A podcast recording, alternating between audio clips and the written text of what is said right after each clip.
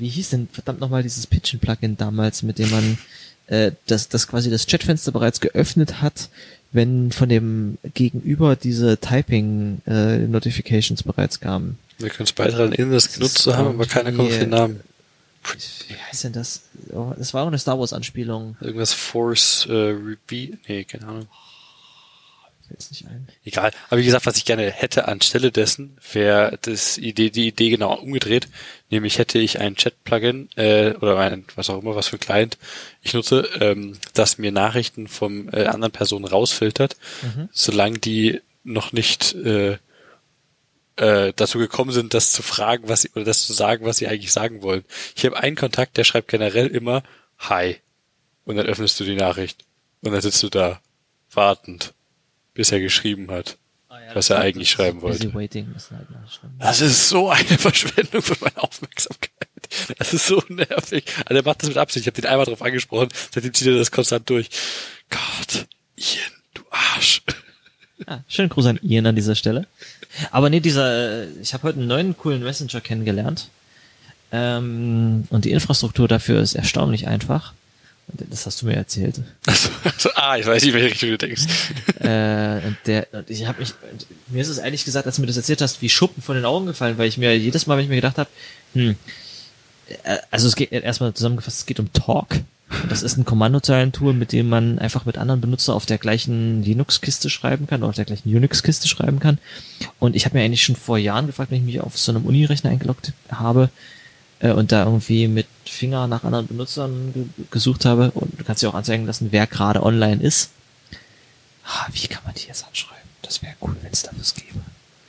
Und aber im Endeffekt gibt's das schon ewig. Ich wusste es bloß nicht. Also Talk ist so, so ein Standard-Unix-Tool, habe ich aber auch erst letztens drüber gestolpert, als ich nochmal mit, äh, äh, mit ein paar Freunden auf den, äh, den XKCD gestoßen bin, wo die ganzen äh, Chatblasen für verschiedene Messenger, welche Freunde nutzen welche Systeme, welche Protokolle und wo hast du da Übereinstimmung.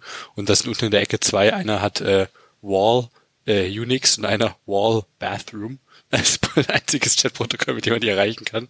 Und da haben wir mal auf dem Uniserver äh, das, die Unix-Variante von Wall ausprobiert, nicht die Bathroom-Variante.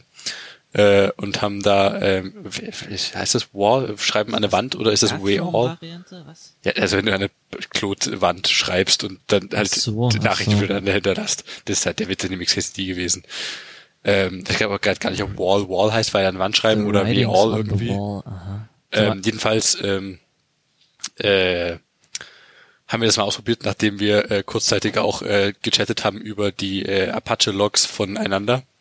Wir haben quasi äh, mit Curl einfach äh, Nachrichten äh, einander geschrieben an die jeweiligen Infrastrukturen der anderen Person und aus den Serverlogs rausgelesen, was die Nacht war. Hat er auch ein Kumpel ein kurzes Skript gebaut, äh, weil ich sehr witzig fand, was Chat to Apache dann direkt Nice. aber, was wir da gesehen haben, ist, dass auf dem, äh, auf dem Uniserver äh, Wall auch wunderbar funktioniert hat. Das hat mich auch ehrlich gesagt kurz überrascht, weil aber ich dachte. Das schreibt auch wirklich äh, alle an. Ja, ja, du schreibst damit alle anderen Nutzer, die online sind, gerade. Die online sind. Die online sind, ja genau. Also es waren jetzt auch nur so 17 Leute oder so, aber die haben alle die Nachricht bekommen, die wir, also keine Ahnung, ob ich weiß doch nicht genau, wie das funktioniert im Sinne von, ob das jemandem anderen das einfach in seine Session äh, direkt reinschmeißt in die, in die laufende TTY äh, oder ob der das da, keine Ahnung, aber nicht, dass wir, nee, keine, weiß das hätte bestimmt komische Effekte, wenn du gerade sowas wie einen Hardtop auf hast. Nee, wow, war lustig, äh, lustig und so sind wir auch äh, auf dann äh, Talk gestoßen. da gibt es noch ein anderes Tool, das haben wir aber nicht auf der, oder war das Talk? Nee, irgendein anderes Tool gibt's auch noch, was da sogar eine hübschere UI bietet. Ob das jetzt direkt äh, Ncurse basiert war oder nicht, weiß ich gerade gar nicht mehr. War aber auf jeden Fall auf der Uni-Maschine nicht vorinstalliert, deswegen äh, haben wir es nicht ausprobiert. Aber da, da gibt's noch ein paar Dinge. Fand ich cool. Das, das war ein witzig als, als Messenger-Ersatz. Aber klar. Ja, wir haben auf Arbeit auch so einen Bildserver, wo du eventuell immer mehrere Leute gleichzeitig eingeloggt haben kannst. Das werde ich mal ausprobieren, ob ich da drauf komme und dann. Mach mal. Also, ob es da das Tool gibt. Und die, die Zeiten sind eh vorbei, wo auf Uniservern mehrere Leute gleichzeitig irgendwie ja. auf SSH sind. Ja, da gibt doch die, die guten also heute, heute läuft, laufen auf einem Server 35 Docker-Container, wo keiner miteinander redet. Ich habe meine alten No Panic. Alle so isoliert voneinander. Die, die No Panic, das ist so eine, die Zeitschrift hier in der, der TU Informatik, kriegst du als Erstsemester in die Hand gedrückt vom FSR geschrieben, laufenweise Informationen. Das habe ich meiner sehr alten No Panic gelesen, von wegen, äh, wenn du wissen willst, wo andere Leute sind, dann finger sie doch einfach. Äh, klar, die Zeiten sind äh, leider vorbei. Das, oh ja, da haben wir auch sehr viele Witz, böse Witze schon drüber gehört. Ich habe übrigens letztens auf Hacker News äh, die History von Finger gelesen. Warum heißt denn das jetzt Finger? Ähm, die Idee kam daher, äh, nach, äh, also die ist nicht an den äh, Sex-Joke irgendwie angelehnt, sondern der kam, hat auch der Creator geschrieben. Sex-Joke? Äh, eben, das, wenn du Leute fingerst, das ist, haha, haben viele Kinder drüber gelacht. Verstehe ich ähm, nicht. Jedenfalls äh, hat er, meinte der Typ, der das geschrieben hat, dass die äh, früher oftmals ähm, geschaut haben, wer wo ist und haben einfach den, den Output von äh, was gibt's da einer, damit du siehst, wer, welche User alle gerade online sind? Finger. Nee, welche User online sind. Who? Es gibt W, das macht nochmal fast das gleiche. Es gibt auch noch Who am I, das bin, wer bin ich? Ja.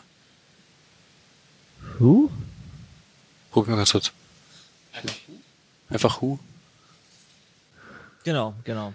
Nee, ähm, äh, meinte die Output von, äh, wer gerade alles auf dem Server online ist und da sind die Leute immer mit dem, mit dem Finger auf dem Display so runtergescrollt und haben gesagt, ah, das ist der und das ist der und das ist der und aus der Idee heraus hieß das Tool Finger. Ich dachte, das mit den Fingern kommt irgendwie, hat so, so, ein, so eine Anspielung wie Poken quasi. Ich, ich, ich, ich stups dich an. Nee, nee, also Das- zumindest nicht ursprünglich, Ich finger dich mal. sondern fest mit dem Finger. Wie hieß das bei StudiVZ? Oh, da fragst du mich was. Gruffeln oder Grummeln oder Ich war bei, Kruscheln. Schü ich war bei Schüler-VZ, bis hieß habe ich es. nie geschafft. Das ist gestorben, bevor ich Student war. Es gibt auch, es gab auch vor zehn Jahren schon die schöne Webseite äh, äh, Wann stirbt StudiVZ? Wann- das war eine der ersten Da unten ist der fünfte Vorschlag. äh, eine der ersten Single-Page Gibt's die äh, überhaupt? Single-Purpose-Pages, die ich kannte. Ah, das ist Werbescheiße. schon, die ist schon weg. Kannst du das Webarchive schauen? Gibt's eigentlich, kann man sich auf The Wayback Machine angucken, wie äh, die Wayback Machine vor zehn Jahren aussah? So Meta. Das wäre das wär mal witzig. Also du musst ja eigentlich bloß, du nimmst diese URL jetzt und schreibst nochmal Webarchive davor. Gibt's hier eine Räuspertaste? Nee. Das schneidet Hendrik im Post alles raus. Was? Ich schneide hier gar nichts. ähm, du kannst aber, wenn du vorhast zu husten oder zu niesen oder irgendwas, kannst du mal kurz so machen. Dann ähm, sind wir mal ganz kurz still. Dann habe ich was zum Schneiden. Und dann können wir uns bemühen, einfach hinterher den Satz, dem wir vorher angefangen haben, nochmal genauso zu sagen. Das machen wir ab und zu mal. Okay. Ich wollte eigentlich mehr Mate trinken als Husten. Wenn auf, das, aber das, wir sind ja auch auf einzelnen Spuren. Wenn du jetzt irgendwie einen Klicken oder sowas auf der Spur hast, dann kann ich das auch wegschneiden. Ich kann ja auch mal ganz leise Mate trinken. Das klappt wunderbar. Hat gestern auch prima geklappt. Eben. Ich höre nichts. Aber du hörst uns schon auf den Dingern, oder? Diese Folge wird übrigens gesponsert von Clubmate. Einen neuen Sponsor gefunden. Krass. Sektbronte. Sekt Bronte, genau. Wusstest du, seit wann es Club Mate gibt? Nein. 1924. Kian erzählt vom Krieg. Haben bald ihr 100-jähriges. Hießen aber erst seit den 50er Club Mate, davor Sekt Bronte. Echt? Aber so ein Bild mit Adenauer mit einer Club Mate in der Hand wäre historisch voll in Ordnung. das Ganze von der Brauerei Loscher. Nee, nee, die haben es erst später Die haben gekauft. das später gekauft. Das wurde irgendwie dreimal, glaube ich, verkauft oder so. Ja, äh, Aber Lo- Loscher hat's heute in der Hand. und die, Damals noch nicht. war nicht die Geschichte, dass die das auch jahrelang nie so richtig wertschätzen wussten, dass die irgendwie gesagt haben, ja, Mate könnt ihr gerne haben, aber dass die halt jedes Mal noch rumgegangen sind und ihr- Bier, was sie eigentlich brauen, auch noch mitverkaufen wollten. Nehmt man noch unser Bier dazu. Das hat sich irgendwie keiner für interessiert. Aber 24 ist schon krass. Was? Ach, 1924. Ja, ja, ja. Du, äh, 2024, weißt schon, dann werden wir da äh, in Berlin stehen und ihr- raven und hacken und feiern, dass es 100 Jahre Clubmate gibt. Das glaubt ihn doch 100 Jahre Hackerkultur.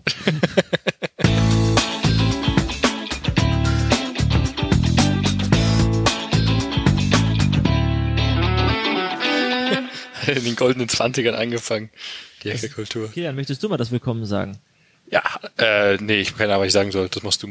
Das ist dein Ding. Gefühl Gut, okay, dann fangen wir jetzt offiziell an. Herzlich willkommen zu Akronymisierbar. Äh, heute mit dem ersten wiederkehrenden Gast, äh, Jupp. Herzlich willkommen zurück. Danke, aber ich will gar nicht die Lorbeeren ernten. Es gab ja noch den Steiger, der auch schon zweimal da war. Der Steiger ist eigentlich offiziell Mitmoderator. Steiger er ist ist halt dabei. Steiger so ist kein richtig Gast. da. Oh, Der hat, der leid. hat das im ersten Jahr hatte die Domain sogar mitbezahlt.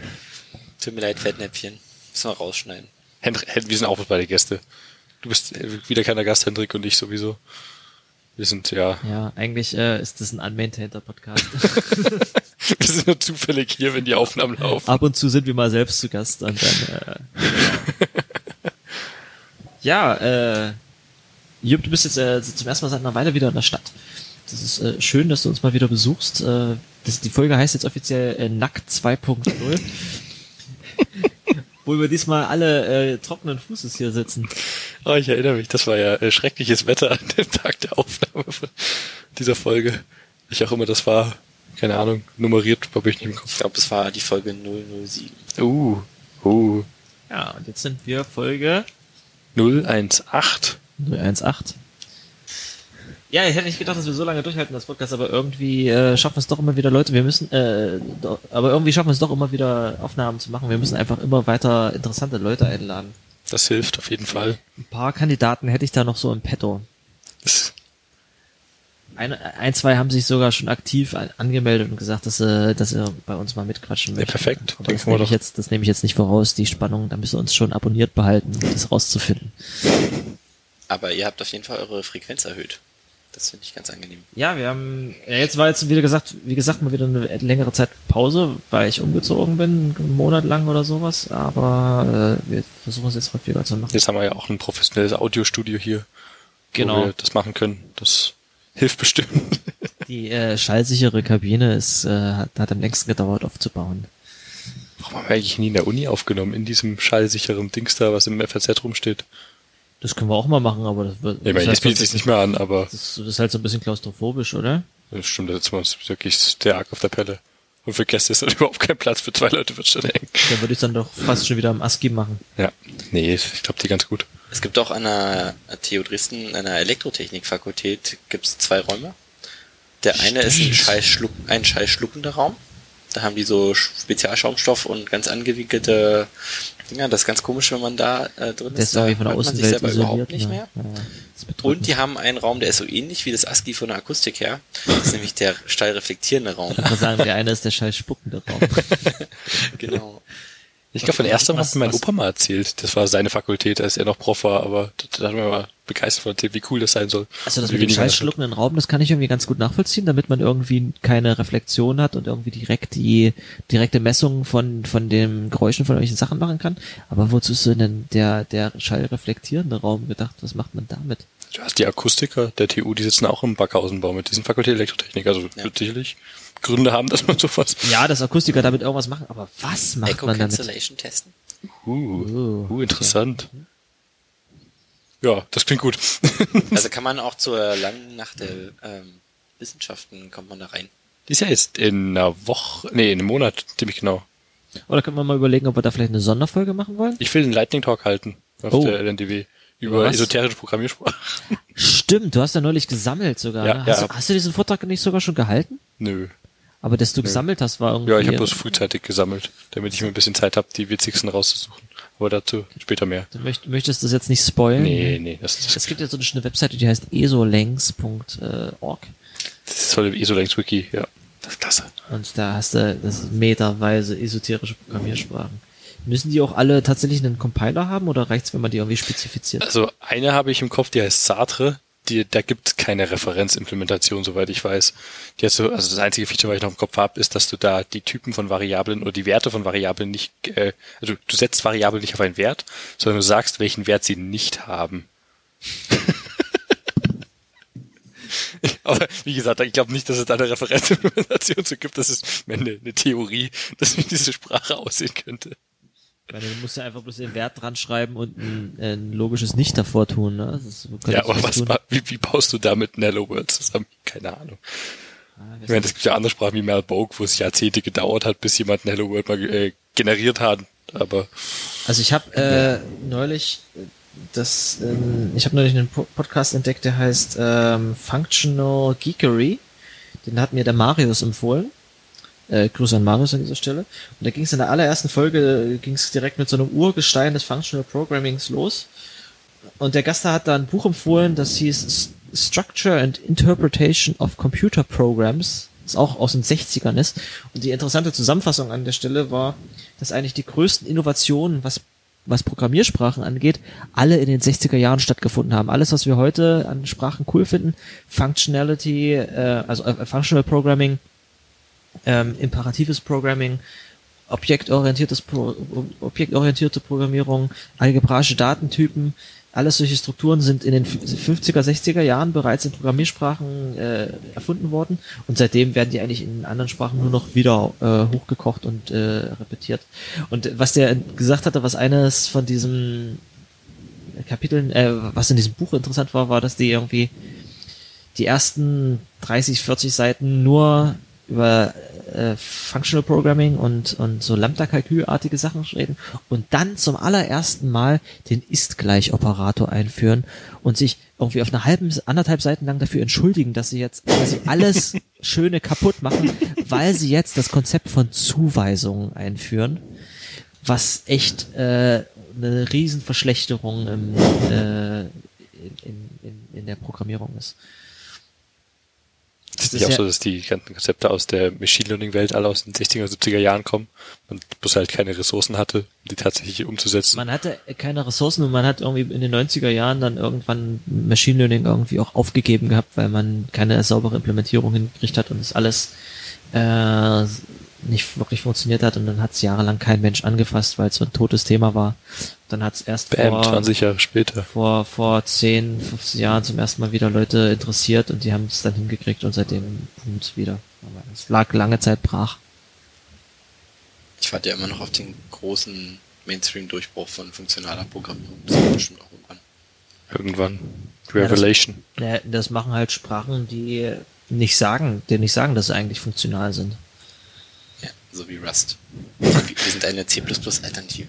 Psst, aber eigentlich ist das ein ML. Eigentlich schreiben wir doch alle nur in ML-Derivaten heute. Ja, schön wär's. Ja, außer du in JavaScript. Ja, Was, was auch ein ziemlich krasses Jahr war für Programmiersprachen, ist das Jahr 1995. Da wurde ja, nämlich, das, das Jahr war für Programmierung. genau, da waren, wurden nämlich so Oh. populäre Programmiersprachen wie Java, JavaScript, PHP und Ruby gleichzeitig alle in Das einem, Jahr von PHP. alle im Jahr, einem Jahr erfunden. äh, ähm, JavaScript und Java sind aus dem gleichen Jahr? Ja. Krass. Dann ist ja Java relativ schnell äh, erfolgreich geworden. Es war doch ursprünglich dafür gedacht, dass man damit irgendwelche Setup-Boxen Ja, aber JavaScript hieß ja nicht von Anfang an direkt JavaScript. Das hieß ja erstmal, soweit ich weiß, auch die Anzeigezeit erstmal ECMAScript, so wie es ja eigentlich heißt. Nee, nee, ist äh, CoffeeScript oder Mocha-Script oder so. Ach so. Und dann hat man sich gedacht, wir nennen es jetzt JavaScript, weil Java ja so populär die, genau, die Idee war einfach nur, wir nennen es JavaScript, weil coole Dinge heißen Java. Und weil wir weil wir auch geschweifte Klammern verwenden. Das sind so die Gemeinsamkeiten dieser Sprache. Ja. Hast du nicht letztens gesagt, mittlerweile sind die Sprachen so, so eh, eh, eh, mittlerweile sind die Sprachen eh so ähnlich, dass man da gar nicht mehr so die Differenz machen kann. Java hat, äh, JavaScript hat äh, diverse OOP-Features schon ein bisschen mit drin und also modernes JavaScript. Ich möchte fast behaupten, ich meine, ich habe mir lange kein Java mehr angeguckt, aber TypeScript hat ein cooleres Typsystem als Java. aber jetzt kriege ich bestimmt Haue. Glaubst du, die, die, die krassen Java-User, die, die hören uns zu? Nee, was ich irgendwie festgestellt habe. Hallo, äh, äh, liebe akronymisierbar Hörer, die sich sehr gut mit Java auskennen. Hallo Sascha. Hi Sascha. ähm, von Sascha habe ich ja schon Haue bekommen für genau diese Aussage. Äh, schreibt uns doch mal und erklärt mir doch mal bitte, dass das Typsystem von Java eigentlich super geil ist. Weil ich habe eigentlich keine Ahnung mehr von Java, wenn ich mich so genau daran erinnere. Ich habe nur gehört, dass es jetzt Lambdas gibt, die ganz gut zu benutzen sind. Mit Java 8 kam da, glaube ich, was, oder? Ja. Auch noch nicht probiert. Das ist aber so alles, was ich weiß. Nee, was mir mal aufgefallen ist, dass alle Programmiersprachen ähm, syntaktisch halt mittlerweile an einem Punkt angekommen sind, weil sie sich halt jetzt mittlerweile alle aus den gleichen Töpfen bedienen. Also, dann gibt's natürlich noch die, die Haskell-Familie mit Idris, was so ein bisschen aus, aus äh, in, dem Das ist keine große Familie. ist. keine große Familie, aber die meisten sind äh, Es gibt die, die Lisps und die Cs. Und die Cs sind quasi die, die die Welt regieren, würde ich behaupten. Grob gesehen. zumindest am verbreitetsten. Also. C ist sowohl jetzt, ob da jetzt äh, Rust, Swift, Java, JavaScript, alles, was irgendwo C-ähnlich ist, mit, mit drin liegt. PHP, Ruby, Python. Oh, warte, Ruby. Darum, äh, Ruby ist von, zwei, von 1995, ja? Ja. Von wann ist denn äh, Python? Oh, gute Frage, weiß ich nicht. Das macht nämlich zumindest jetzt ein Kollege von mir, der bei mir mit im Büro sitzt, äh, Ruby nebenbei und, und äh, dann kichert er manchmal so ein bisschen auf. Also das er- Internet sagt, Python ist von 1991. Das ist der Python, ist nämlich irgendwann zwischen, Ja, zwischen stark. Ruby und Perl entwickelt worden. ne? Perl ist so von 87 oder 86 sogar. Perl ist alt. Perl ist halt, ja. Also wenn es Ruby hat witzige Eigenschaften äh, und bei Ruby unterscheidet man ja, da gibt's ja nicht, nicht nur Lambdas, da gibt's Procs und Blöcke, die sich subtil anders verhalten und irgendwie andere Scoping-Eigenschaften haben. Und man kann, wie bei Swift, irgendwie einen, einen Block an jede Funktion mit übergeben, die dann äh, Das kannst du in Swift aber nicht. Nee, aber das sieht dann syntaktisch so Ach so, aus. Ne? okay. Und man kann, es gibt bei Ruby, Ruby möchte ja so geschrieben werden, dass es äh, möglichst keine Überraschung gibt und dass du eigentlich aber auch alles einigermaßen menschlich lesbar schreiben Deswegen gibt's kannst. ja nur 10 Aliasse für jede Funktion. Genau, es gibt irgendwie für jede Funktion 35 A- Aliases. Ähm, ist aber wirklich philosophisch so gedacht, dass es möglichst äh, the principle of least surprise. Ähm, es gibt dann allerdings trotzdem ein paar hübsche Überraschungen. Ich möchte an dieser Stelle auf den Blog, äh, kommt in die Show Notes, Idiosyncratic Ruby verlinken von ähm, auch einem Uni-Freund von mir, Jan Lillis, der, der den schreibt und ein großer Ruby-Hacker ist mit, mit schönen äh, Seltsamheiten von Ruby und zwei Sachen, die auf, äh, auf die ich neulich aufmerksam gemacht wurde von einem Kollegen. Und zum einen, es gibt äh, logische Operatoren in Ruby, und zwar und und oder oder, ja, als, als Strich und als Ampersand. Und dann gibt's and und or Die verhalten sich anders. und die haben unterschiedliche Wichtungen, wenn du, also du kannst den Satz schreiben, Sehr intuitiv auf jeden Fall. du kannst A und B oder C schreiben und wenn du das mal mit den logischen Operatoren schreibst und wenn du das mit den Wörtern schreibst, kommt ein anderer Ausdruck bei raus.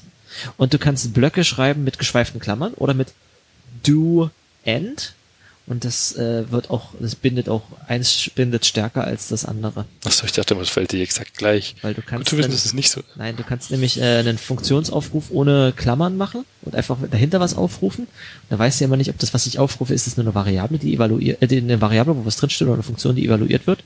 Wenn du jetzt zwei Funktionen hast, die eine heißt foo, die andere heißt bar und in die eine, du schreibst den foo bar und bar nimmt einen Block an und foo nimmt bar und selber einen Block an dann musst du bei dem einen, und ich hab's, ich hab's mir natürlich nicht gemerkt, bei dem einen musst du do end und bei dem anderen musst du geschweifte Klammern nehmen, damit du das auch recht, damit es richtig bindet. Wenn du nicht unbedingt Klammern schreiben möchtest, weil du könntest ja auch einfach Klammern schreiben, das ist klar. Aber Ruby hat eigentlich ein paar schöne Eigenschaften. Das ist ja so, dass in Ruby alles ein Objekt ist. Hm. Also auch die Zahl 7 zum Beispiel. 7 hat eine Funktion times, Mhm. dem so ein Block. Und das- die- Interessantes Konzept, ja. Ja, Es ist sehr konsistent und sehr elegant. Ist halt Also prinzipiell finde ich Ruby auch echt schick als Sprache. Also was mir an Ruby mal richtig hart abturnt, ist das Dependency Management System, was meiner Meinung nach so broken beyond all repair ist. Also das, das, das ist ah, Die haben immerhin das Logfile erfunden. immerhin das, das muss man anrechnen, das stimmt. Sehr viel kopiert heutzutage. Das stimmt. Was haben wir so an, an Themen für, für heute überhaupt aufgeschrieben? Oh, wollen wir mal anfangen, richtig über Themen zu reden? Ja, können wir machen. Was, was haben wir? Wir haben Jupp, wir haben doch jetzt dich als Gast. Du schlägst jetzt mal ein Thema vor. Ja, ich wollte eigentlich mal ein bisschen über den Xi-Editor reden. Das ist ein Projekt, das hat ein Google-Engineer, Rafe Levine, ähm, als sein Freitagsprojekt gestartet. Das ist ein Editor, der so die Philosophie von Vim und Emacs nimmt, aber das Ganze mal auf eine moderne Plattform hebt. Der ist kommt- auch in Rust geschrieben, größtenteils. Ähm, und der, ähm, wir werden noch einen Talk verlinken, glaube ich. Ähm, hat auf jeden Fall ein paar interessante Eigenschaften. Der ist ähm, Wie, wie, wie, wie bist du überhaupt auf den Side-Editor gekommen, einfach weil du es mal gehört hast? Oder benutzt du den selber? Oder? Ich bin drauf gekommen, weil ich den Neurostation Podcast höre. Und da hat der, ähm, der den rausbringt, den Ralph Levine mal eingeladen. Ah, Was auf jeden Fall der, was diesen Editor aufmacht, ausmacht, ist, der hat ähm, Frontend und Backend getrennt. Hm? Also es gibt verschiedene Frontends für Betriebssysteme. Zum Beispiel, also das populärste ist das von macOS, Mhm. was in Swift geschrieben ist. Das hat ja auch der Rave Levine quasi als allererstes selbst gebaut. Ne? Ja. Genau, das ist so ein bisschen das Paradebeispiel. Es gibt aber noch andere fürs Terminal. Ähm, ich glaube, für KDE gibt's eins. Ähm, Und das funktioniert im Prinzip auf die Art und Weise, dass der das Frontend quasi bloß ein Renderer ist für den Text und äh, über so ein Message Passing System mit dem eigentlichen Edi- Editor spricht. Ne? Aber was, was, was ist denn, was ist denn an so einem Editor dann so schwer? Ich meine, im Endeffekt musst du doch dann bloß einen langen String verwalten, wo der ganze Text drin steht, oder? Was, was kann man da alles falsch machen? ja, es gibt so interessante Probleme wie, ähm, was ist denn, wenn der String nicht in äh, deinen Speicher passt, weil die Datei, die, die du anguckst, 64 Gigabyte groß ist. Ja, aber das löst doch mein Betriebssystem für mich schon, oder? Das kommt drauf an, was du für Algorithmen nimmst. Also es ist auf jeden Fall irgendwann keine Option mehr, den ganzen String im Speicher zu halten. Okay. Ähm, außerdem ist es wohl erstaunlich schwer, ähm, was ich auch nicht wusste, ähm, bei so großen Dateien zu gucken, wo äh, Line-Endings sind und ähm, smooth zu scrollen und ähm, Yam und auch wenn man den Text editiert, ähm, dort Characters in der Mitte einzufügen Hm. Und ähm, ohne gleich den Rest von dem Buffer immer wieder zu kopieren und das hinten anzusetzen, was ja so der naive Ansatz wäre. Und der Ralph Levine, der hat da ähm, Ropes, das sind so ähm, Datenstrukturen, die die es schon länger gibt, aber die ein bisschen schwierig zu implementieren sind, ähm, genommen und die in Rust implementiert. Also Ropes sind quasi andere Strings, oder? Ja, das sind Strings, die man so aneinander kettet. Okay. Das ist so eine, so eine B-Tree-artige Datenstruktur, die um Strings darzustellen. ne? Was, was sehr interessant ist, oder was, was schwierig ist, gerade zum Beispiel bei einem Source-Code-Editor, ist, dass du äh, nicht nur den, den Text roh als, als Text darstellst, wie du es jetzt bei einem naiven äh, Notepad machen würdest, sondern du hast ja ein Modell, du wei- möchtest genau genaue Aussagen über jedes Wort, über jedes einzelne Zeichen in deinem, in deinem äh, in deiner Datei haben. Du möchtest wissen, wenn ich zum Beispiel ein, äh, Stück Source Code aufmache, dieses Wort ist ein Keyword, das ist ein Variablenname, das muss ich so einfärben, das muss ich so einfärben. Hier muss ich vielleicht zusätzlich was darstellen, hier ist ein Fehler oder sowas, das muss ich unterkringeln. Und das möchtest du halt, wenn jemand was verändert und sich das plötzlich vielleicht, was weiß ich, wenn ich eine Klammer hinzufüge, dann ist alles danach, was danach kommt, hat plötzlich eine andere Bedeutung. Oder wenn ich einen Anführungsstrich einfüge, ne, dann ist äh, alles bis zum nächsten Anführungsstrich hat eine komplett andere Bedeutung. Das muss man irgendwie sauber abbilden. Wenn du es einfach bloß immer wieder frisch machen würdest oder ab da hast du halt riesen äh, Rechenaufwand, weil du jedes Mal den gesamten Text neu äh, verarbeiten musst. Und das, das lösen jetzt Ropes auf eine elegante Art und Weise, ja. Ähm, ich glaube, die Ropes lösen größtenteils das Problem des Einfügens von Text in große Buffer Mhm. und das, raus und das schnelle Rauslesen dann wiederum. Dass das nicht mehr die, so die teuren Operationen sind, wenn du mittendrin Dinge machen willst, okay. Genau. Ähm, was sie außerdem haben, ist ein sehr interessantes Plugin-Konzept. Mhm. Und zwar ähm, ist es so ein bisschen gelöst wie bei der Microservice-Architektur, dass du so ähm, verschiedene Services hast, zum Beispiel den Syntax-Highlighter, der ist gar nicht in dem Core drin und der ist auch nicht in der UI drin, die das dann anzeigt, Okay. sondern der ist, ähm, ist ein extra Service, der von außen ähm, Updates, gekriegt, äh, Updates kriegt, zum Beispiel wenn du scrollst, ähm, kriegt er den neuen Text und den kann er dann Syntax highlighten. Und das Ganze passiert alles ähm, asynchron. Du kannst ähm, also weiter scrollen, während dein Text Syntax highlightet und es wird dann einfach geupdatet. Ähm, die haben dann auch Support für den ähm, für das Language Server Protokoll. Ah, cool. Das ist das, Sehr cool. was ähm, Microsoft, Microsoft hat? Ja, erfunden genau. hat ähm, für den TypeScript-Compiler, ähm, um den dann mit Visual Studio Code reden zu lassen. Das ist eigentlich ein ziemlich schönes Konzept, äh, um es mal ganz kurz zusammenzufassen. Das Language äh, Server Protocol nimmt quasi den Compiler, also zumindest bei TypeScript.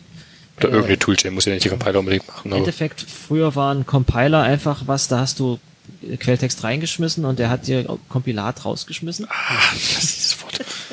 Das sagst du mit Absicht. Und ähm, aber eigentlich hat ja so ein Compiler oder alles, was in einem Compiler dazugehört, das ganze Tooling rundherum hat da extrem viel Wissen über den Text. Und äh, was man mit dem Language Service anfängt, ist, dass man den Compiler mit seinem Wissen äh, über den Quelltext noch andere Funktionalitäten durchführen lässt. Also bei TypeScript liest man da immer in den, in den Release Notes relativ interessante Sachen. Jetzt bei 2.8 ist dazu gekommen, dass der Compiler in der Lage ist, deine Imports neu zu sortieren. Das ist ein Feature, was der Compiler anbietet.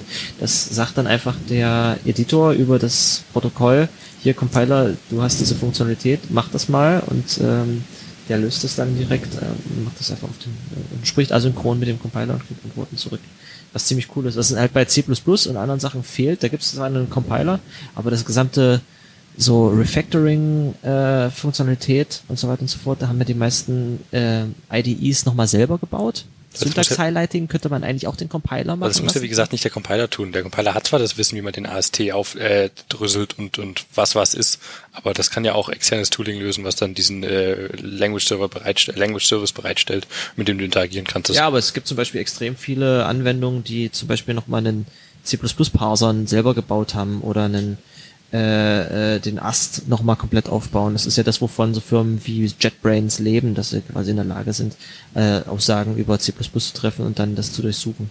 Genau, ja? aber das hat halt doch gewisse Nachteile, weil wenn es dann wirklich zwei verschiedene Implementierungen sind, die dann mhm. den Source Code die divergieren, wird natürlich echt schwierig. Also ein Beispiel, was äh, mir einfällt, ist ähm, Visual Studio, ähm, also nicht Visual Studio Code, sondern das normale Visual Studio.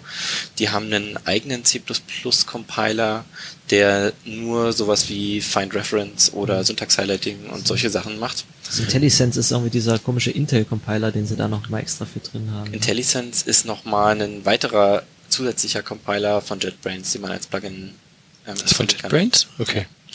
Und ähm, man hat dann, also ich habe schon öfter mal die, die Situation gehabt, dass ähm, der richtige Compiler das äh, kompiliert hat, aber mhm. dass der der Compiler, der dann mir Find by Reference machen sollte, das äh, den Source Code nicht parsen konnte, so dass so dass ich dann kein Find by Reference in dem Projekt hatte.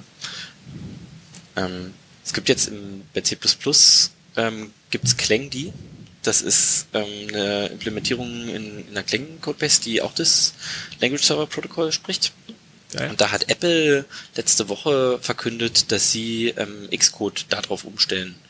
Und dass, dass sie ähm, jetzt ganz viel darauf contributen wollen, Sehr ähm, cool. um ihr eigenes Tooling, ähm, was in Xcode solche Sachen macht, ähm, nicht mehr zu benutzen und dafür ganz viel zu Clang, die zu contributen ähm, und, in und dann Language Server Protokoll sprechen. Genau, die sprechen dann Language Server Protokoll. Oh, das wäre herrlich. Oh, wäre super schön, wenn Xcode das könnte. Oh. Aber nur für C++ leider. Weil sie ja Source Kit für den Rest haben, ne? Genau. Obwohl, obwohl das so abgefahren ist, wir waren ja gerade bei, bei, bei, äh, beim SCI-Editor. Ja. Im Endeffekt, was abgefahren ist, dass es einfach bloß ein IPC-Protokoll ist, wo sich zwei Service, äh, zwei Prozesse irgendwie JSON-Nachrichten hin und her schicken. Ja, sehr viele. Also wie gesagt, es gibt halt welche für ähm, für Syntax-Highlighting, es gibt welche für ähm, diese Refactoring-Sachen. Ähm, könnte sich auch noch mehrere ähm, andere ausdenken. Und das ist dann alles in so einem Ökosystem und spricht alles JSON miteinander. Ähm, das Problem, was man dabei aber hat, ist, wenn der eine Prozess ähm, meinetwegen Codeformatierung macht und du gleichzeitig tippst, dann kannst du Konflikte haben. Mhm. Hm, weil, weil das auch alles asynchron ähm, und nicht blockierend funktioniert, gibt es dieses Problem. Und das haben sie durch auch eine sehr interessante ähm, Datenstruktur gelöst, und zwar ähm, CRDTs. Das sind äh, Conflict-Free Replicated Data Types. Und das ist eine, mhm. ähm, ist eine Art und Weise, ähm, einen Daten, auf, auf Datentypen Transformationen zu formulieren, ähm, für die es immer eine Auflösung, immer eine konfliktfreie Lösung gibt. Das klingt spannend. Wie funktioniert das? Ja, das funktioniert. Also das, das, ist, das, ist Mathem ist mathematisch bewiesen, dass es funktioniert. Ich meine, wie funktioniert das? Ist das so eine Art Monade, die dann irgendwie die einzelnen Operationen erstmal cachen und dann irgendwann linearisieren und ausführen? Oder kannst, hast du da ein bisschen Einblick rein, wie die Dinger funktionieren? Ähm, ich habe ich hab mal die Paper gelesen und ich habe es auch mal verstanden. aber es ist halt nicht was, was man, was man jeden Tag braucht, aber. Vielleicht ähm, können wir diese Papers die, ja mit in die Shownotes tun für die ganz harten Zuhörer. Also die, die Idee dabei ist, dass du ähm, ein Set von Operationen hast und ein Set von Reihenfolgen und dass du halt immer, dass du halt für deinen für deinen Datentyp, für alle Transformationen definierst, was passiert, wenn zwei davon sich überkreuzen. Also eine, was ganz einfaches wäre, eine ganz einfache Lösung dafür wäre, ähm, was hinzufügen eine, und eine Sortierfunktion zum Beispiel. ihr habt eine, ihr habt eine Lampe, ähm, die, da könnt ihr die Farbe ändern und Kilian kann die Farbe ändern und Hendrik kann die Farbe ändern und ähm, eine einfache Lösung des Problems wäre, Kilian gewinnt immer, wenn es einen Konflikt gibt. Das ist sehr einfach, ja. Das ist, aber ja. ich bin Das ist sehr einfach. Das, das ist natürlich praktisch nicht wirklich ähm, hilfreich, zumindest nicht für den Fall von vom Xi-Editor.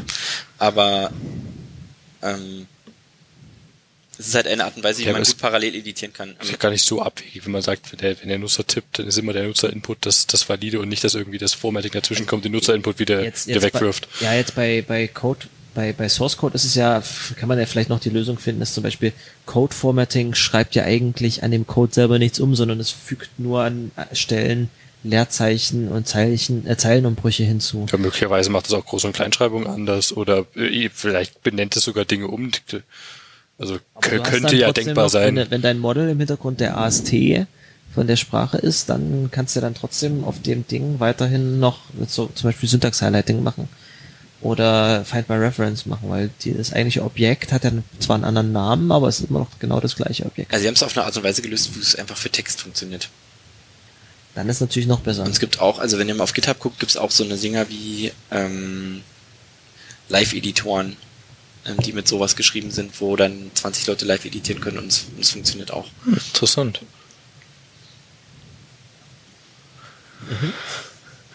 Ich habe jetzt ehrlich gesagt äh, den Sai-Editor schon eine ganze Weile nicht mehr angeguckt. Ich äh, fand es alle, ich habe mir, äh, ich habe mir immer mal installiert und mir dann vorgenommen, damit besonders große Dateien aufzumachen, wenn ich die, ähm, wenn ich die mal durchscrollen wollte, so generierte, konkatenierte Web Webpack-Ausgaben, irgendwelche 20.000 Zeilen JavaScript-Dateien. Der hat ja quasi schon einen Syntax-Highlighter dabei. Und ich habe dann da drin rumgescrollt und war dann trotzdem enttäuscht, dass wenn ich irgendwie ganz, ganz schnell gescrollt habe, dass der dann äh, erst nachträglich, nachdem ich irgendwo an der Stelle angekommen bin, mit, mit äh, Highlighten und tatsächlich Render noch hinterhergekommen ist. Aber weil er halt der, der View, der tatsächliche Editor, auch wirklich immer bloß den Teil im Cache hat, der gerade im Feld sichtbar ist. Ne? Genau, also es ist sogar so, dass ähm, der Teil, der angezeigt wird, wird auch über, über JSON APC ähm, übertragen. Hm. Es gibt ja ähm, momentan noch andere Editoren, die sich relativ schnell entwickeln und, und äh, ein bisschen gegeneinander kämpfen, weil du gerade gesagt hast, ähm, die äh, das ist ein performanter in Rust geschriebener Editor. Was eigentlich von der Performance mich äh, ehrlich gesagt auch überrascht ist, äh, tatsächlich Visual Studio Code, weil man da relativ smooth in langen Quelltextdateien hin und her scrollen kann und das einfach super funktioniert. Wenn man richtig Weil- lange Dateien wirft das Ding auch die Arme hoch, weil es einfach nicht in, in den RAM reinkriegt. Ja, aber zum Beispiel, wenn ich in Vim schnell in einer langen Datei scrolle, dann bin ich manchmal irgendwo angekommen und sehe dann, dass es nachträglich erst gehighlightet wird, zum Beispiel. Das äh, überrascht mich, dass, dass Vim da als, als Renderer schlechter performt. Macht Vergleich mal Sublime und VS Code. Also ich, Sublime, rennt Sublime immer noch immer ist weg. immer noch ziemlich schnell, aber was mir jetzt gerade noch als Beispiel einfällt, ist X-Ray. Ach stimmt, das gab's ja auch mal. Und zwar arbeiten die Leute von Atom daran, ähm, ihr Textrendering. Hab ich dir jetzt was vorweggenommen? Das ist okay, ich wollte nur ähm, noch die Hörer warnen, wenn sie jetzt ganz, äh, ganz schnell auf die GitHub-Seite von Xi-Editor gehen und den dann sofort benutzen wollen, ist es noch immer noch im Alpha-Stadium. Also So. Ähm, sie haben jetzt mittlerweile Newlines, dass Newlines umgebrochen werden, aber Syntax-Highlighting geht noch nicht so richtig und es ist mehr noch ein Proof of Concept und sie probieren das Backend und die ganzen APIs vernünftig hinzukriegen Mhm. und es ist noch nicht in einem Zustand, dass Leute das benutzen können, die nicht Aber- an einem Editor rumhacken Nee, wollen. aber, aber Syntax-Highlighting für Rust geht. Achso, okay, das ist so dann. Das wäre so Und zwar Art Proof of gibt's- Concept mit Und zwar gibt es, ähm, gibt es einen, ich, den Namen suche ich mal noch raus für die Show Notes, der dieses, aber das finde ich vielleicht mal jetzt live raus.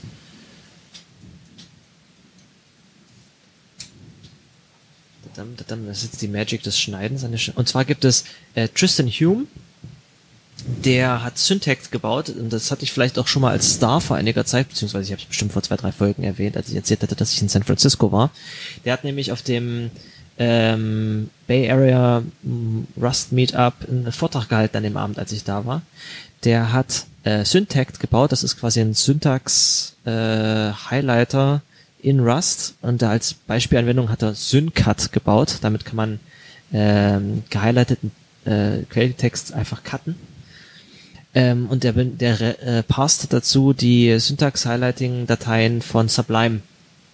Dann, witzig, er hat äh, äh, auch ähm, Messungen gemacht und hat gemeint, er ist äh, damit einer der schnellsten Syntax-Highlighter überhaupt, aber an manchen Stellen aus technischen Gründen ist trotzdem Sublime immer noch wesentlich schneller im Syntax-Highlighten, was eigentlich krass ist. Wenn du mal drüber nachdenkst, was Sublime eigentlich für technisches, äh, also für Engineering-mäßig, was das für eine Qualität hat, ist schon ziemlich krass. Da ist da ein Typ, der dahinter steckt, der das Ding schreibt.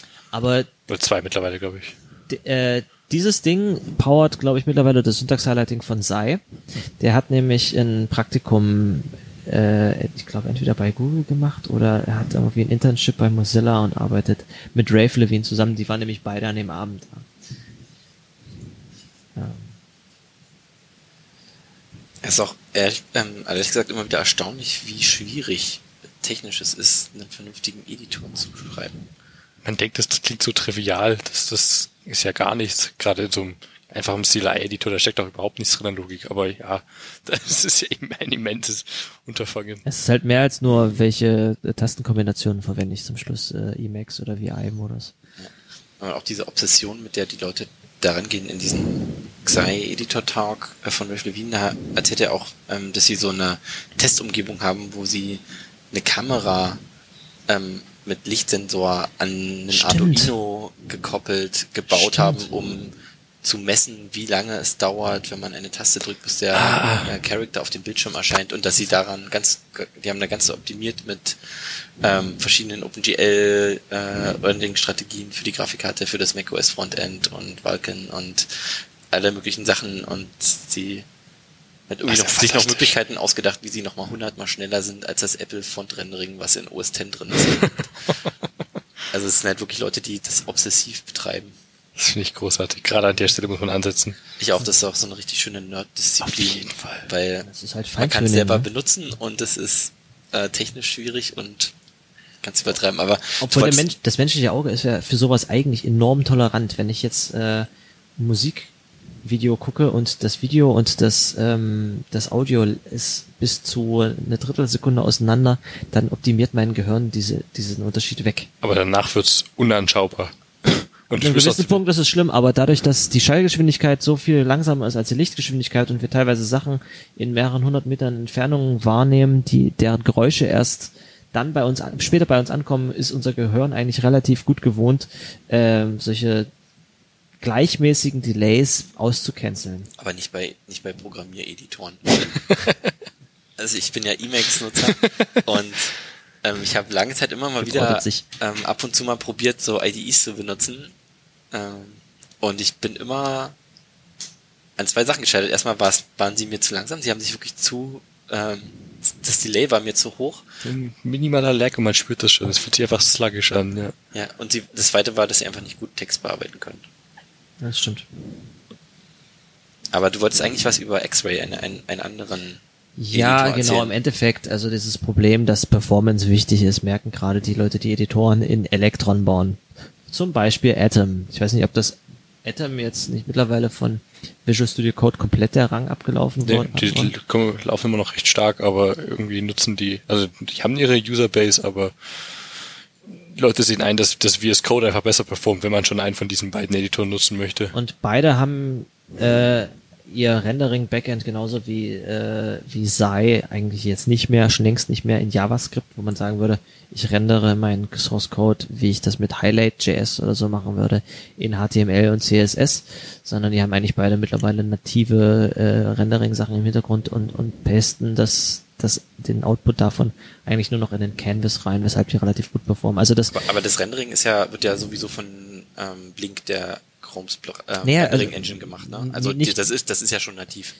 Naja, ja, das ja, aber es geht halt noch schneller mit was optimiertem. Also zum Beispiel das, das Terminal äh, von VS Code ist nicht viel langsamer als das im Rendering als zum Beispiel Alacrity. Es ist äh, deutlich schneller als zum Beispiel Item 2.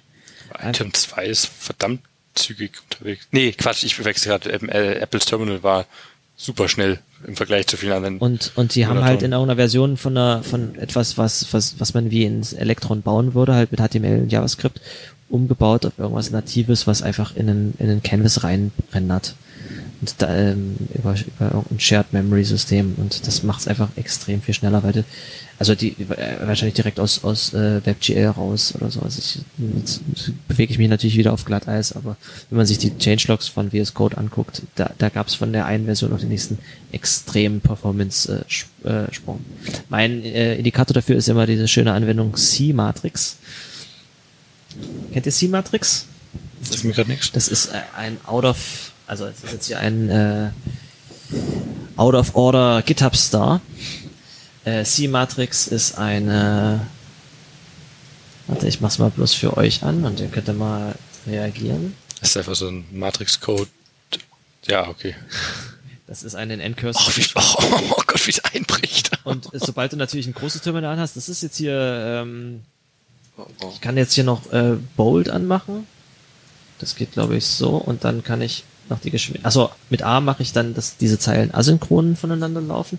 Und da siehst du schon, das ist. wird- wird- wird- wird- Mach das mal im, im macOS-Terminal. Also, Das ist. Das liebe ist, Hörer, achso, ihr seht jetzt hier gerade so eine, stellt euch vor, Dafür ihr seht die Matrix, ihr seht die, Ma die, die, die Matrix-Animation, wo die Schriftzeichen runterlaufen. Und es hat so gefühlt fünf Frames. Genau. Das ist jetzt hier nicht viel besser, ehrlich gesagt. Hast du in, in iTerm mal den, den GPU-Mode ausprobiert? Dann läuft das komplett auf der GPU, die Rendering, ähnlich wie Alacrity das macht. Und jetzt mache ich mal daneben Alacrity auf. Und äh, das muss ich natürlich jetzt hier auch mal groß machen. Ah, das ist jetzt natürlich hier blöd, weil die Schrift. Ich kann die Schrift nicht live äh, kleiner machen, aber es hat jetzt einen leichten Vorteil dadurch, dass es, aber guck mal, das ist äh, immer Ja, das sieht, das sieht natürlich immer erstmal, bedeutend, bedeutend flotter, ne? ja, das, das Ding ist Cheaten. Das ist, aber dafür können die nicht, dafür können die nicht scrollen. Die können halt immer nur an einem Punkt ein Zeichen darstellen und die Zeichen kommen halt, wiederholen sich ja auch äh, ständig, dementsprechend ist Würde mich interessieren, wie, wie iTerms GPU-Mode damit zurechtkommt. Kann irgendwie in den Advanced Settings, äh, gibt's da, such mal nach Metal vielleicht? Ja, wie hieß das denn? Zumindest wenn ich diese gleiche Anwendung in, in dem Terminal von Visual Studio Code aufmache, ist das schon. Ich das groß mache, ist das eigentlich schon relativ gut. Benutzt ihr denn Alacrity im Alltag? Ich kann überhaupt man nicht, das, nee. kann man das schon benutzen? Ähm, ich habe es mal eine Zeit lang benutzt für Sachen, äh, wenn ich zum Beispiel schnell irgendwas cutten möchte, wo viel durchläuft, aber eigentlich selber nicht, nee. Das ist fehlen halt wirklich, es ist halt wirklich bloß ein Terminal, sagen wir, Renderer, alles, was man so an Convenience Features drumherum braucht und ich Du musst es halt mit Tmux nutzen. Scrollback Anders alleine kann es halt auch überhaupt nicht. Das ist so ein äh, Branch, dem ich schon seit Monaten auf GitHub folge und der, da passiert einfach überhaupt nichts. Das ist leider ein bisschen schade, aber es ist performancemäßig super. Das ist allerdings nicht das, was man meistens braucht. Benutzt du das mit T-Max? Äh, ich habe es mal versucht eine Zeit lang. Äh, ich renne mit Tmax aber immer in die Probleme rein, dass ich äh, nicht glücklich werde mit Text Selection. Das ist mir einfach ein, ein zu großer Krampf und ich habe mich zu sehr gewöhnt an die äh, nativen Panes und Tabs von iTerm, die einfach das, dasselbe machen, äh, genauso schön über Keyboard Shortcuts zu steuern sind und äh, im Zweifelsfall Text Selection prima unterstützen, so wie ich vom System gewohnt bin. Aber so Text Selection ganz normal geht. Äh, das, das geht schon, äh, ja, aber halt über Zeilen hinweg, wenn du mehrere Paints nebeneinander hast, ist es halt immer broken. Ja. Also das ist das, die, die, das eine Problem, was ich halt mit, mit T-Max schon länger habe, vor allem unter macOS, weil ich da einfach keine saubere Lösung für finde. Äh, die Sau also eine Lösung, die ich immer nehme, ist äh, Option Command markieren. Dann kann man, die- da kann man, äh, eine da Box, da kann man eine Box markieren. Also wenn man zwei T-Max Paints hat nebeneinander und jetzt hier was rauskopieren will, dann ähm, ach so, ja, meine Option-Taste ist kaputt, das kann man nicht. Schöne Tastatur hast du da übrigens. Interessant, das ist, vielleicht probiere ich es nochmal aus. Bist, bist du eigentlich zufrieden mit der, mit der Tastatur von deinem MacBook? Ich habe da ähm, vorhin einen kleinen Hint gegeben. Äh, genau. Wollen wir jetzt wirklich gleich das Thema wechseln? Ja. Ach, warum nicht? Klar. Ähm, Es genau. hast, ich würde mal, ich wollte mal, ich wollte auch du hast zu, zu sein noch irgendwie was, dann können wir auch gerne irgendwie was beschränken. Ich wollte nur sagen, das äh, X-Ray äh, ist der Nachfolger von Atom, wo man Also nicht von Atom selber, aber von dem, äh, Der Texteditor in Atom. genau, von dem Editor, Render, was das alles drumherum macht. Editor Model da drin. das ist auch relativ viel in Rust geschrieben und der nimmt auch CRDTs zum ähm, Oh. um Sehr cool. äh, Konflikte aufzulösen, aber ähm, diesmal nicht für die von mehreren Services, Mhm. sondern die von mehreren Leuten. Also es ist ein Editor, der dafür gebaut ist, dass mehrere Leute gleichzeitig an einem Stück Source Code editieren Interessant. können. So ähnlich wie in Google Docs. Sowohl VS Code als auch Atom hatten ja vor kurzem so ein Plugin rausgebracht, wo man direkt so in einer Editor-Session quasi die, die sharen kann zu einem anderen Editor-Instanz von demselben Editor, ähm, um da, keine Ahnung, Pair-Programming zu machen oder was weiß ich, jemandem das zu zeigen oder um, keine Ahnung, ein Etherpad zu faken, was man auch so machen möchte. Ist, glaube ich, bei beiden seitdem auch nicht mehr viel passiert, aber Ich verfolge das auch nicht, weil ich da für mich persönlich überhaupt keinen Use Case für habe, aber warum nicht, klar. Also ein schöner Use Case wäre, wenn du zum Beispiel eine Codebase hast, die bei dir in der Firma ist und du kennst dich mit einem Projekt, mit einem Teil nicht wirklich gut aus und dann rufst du einfach bei dem Kollegen an und ihr macht direkt eine Pair- Pair-Programming-Session auf dem Ding auch zusammen. Ich finde auch so beim Pair Programming selber wäre das manchmal vielleicht auch ganz cool, weil es gibt ja immer so, so, so langweilige Phasen, ähm, wo Mhm. so ähm, sich beide einig sind, der, okay, das muss man jetzt mal in eine extra Methode refactoren. Sehr cool, wenn in demselben Dokument der andere, der da gerade dem Refactoren dann nur zugucken würde, wenn der dann schon mal ähm, was anderes machen kann. Oder dass man sagen kann, der Block und der Block, Genau. der, die müssen beide refactored werden. Jetzt machen wir den, den einen nehme ich und den anderen nimmst du. Du tippst hier oben ich, mal die Leute ich hack da unten. Minuten. Ja. Paralysierbaren Tasks direkt aufsplitten auf die äh, Threads, äh, Workers, äh, Leute. Das, das ist was, was, bei, was mir bei Tmux komplett fehlt, weil ich manchmal irgendwie, du machst eine Session auf, beide loggen sich auf, äh, auf einer SSH-Session ein, du machst einen Tmux auf, aber im Endeffekt hast du nur einen Cursor, du kannst nicht mal, es das können nicht mal, nicht. es können nicht mal zwei Leute, zwei unterschiedliche äh, Paints auswählen, das Doch, geht auch das, nicht. doch, das geht.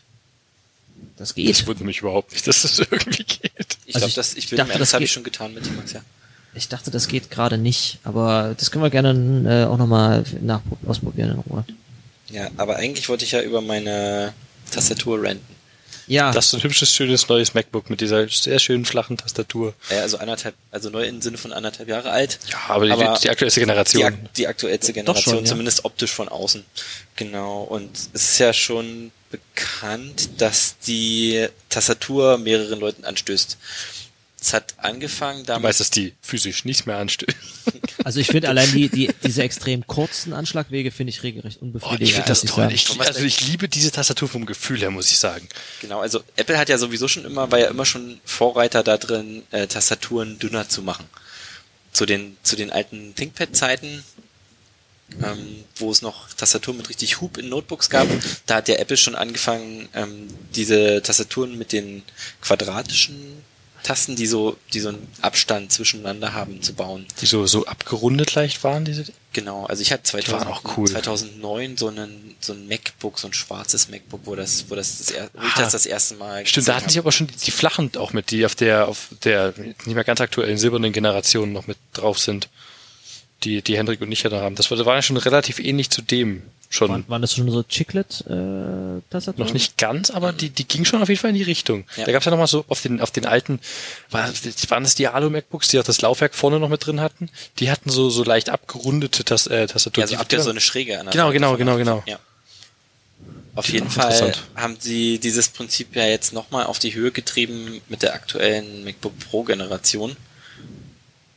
Und da haben sie das sich, Touchbar mit drin haben. also viele Leute haben sich ja beschwert darüber, dass die Wege zu kurz sind. Also der Hendrik zum Beispiel gerade. Ähm, Ich habe das deswegen ich, extra das Gerät nicht geholt. das finde ich jetzt persönlich gar nicht so schlimm, weil die das haben, ist geil, das fühlt sich einfach geil an, auf dem zu tippen. Das ist so, das, das Gefühl und vor allem das Geräusch finde ich richtig sexy. ich finde es auch sehr, ich finde es auch sehr angenehm, dass sie so, so Die ein sind ganz, laut. dass sie so einen ganz definierten, ganz definierten Druckpunkt haben, der auch ganz stark dann abfällt. Also man, Ja. man muss relativ doll drücken und dann geht's ganz schnell runter.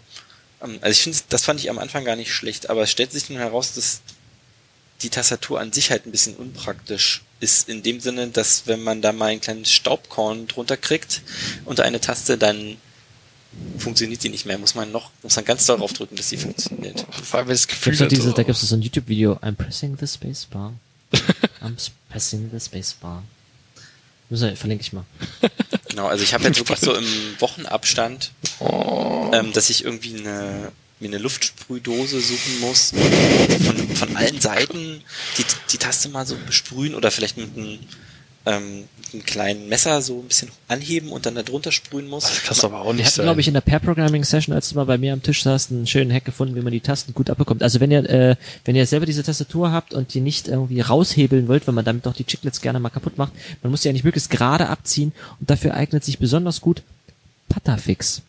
Patafex, ja. Aber das, also genau, die nächste Eskalationsstufe, wenn das Sprühen nicht hilft und das Pusten und das Sprühen und das Schütteln nicht hilft, ist dann äh, die Taste wirklich auszubauen. Ähm, das muss man sehr vorsichtig sein. Ich habe jetzt auch schon ähm, bei einigen diese kleinen Stifte, die da dran, die Plastikstifte abgebrochen, die da dran sind.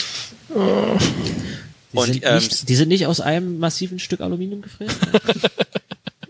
Nee, Die Tastatur ist Teil des das, Unibodies. all- das ist alles Plast, das ist alles Plastik und nicht unbedingt von besser Qualität.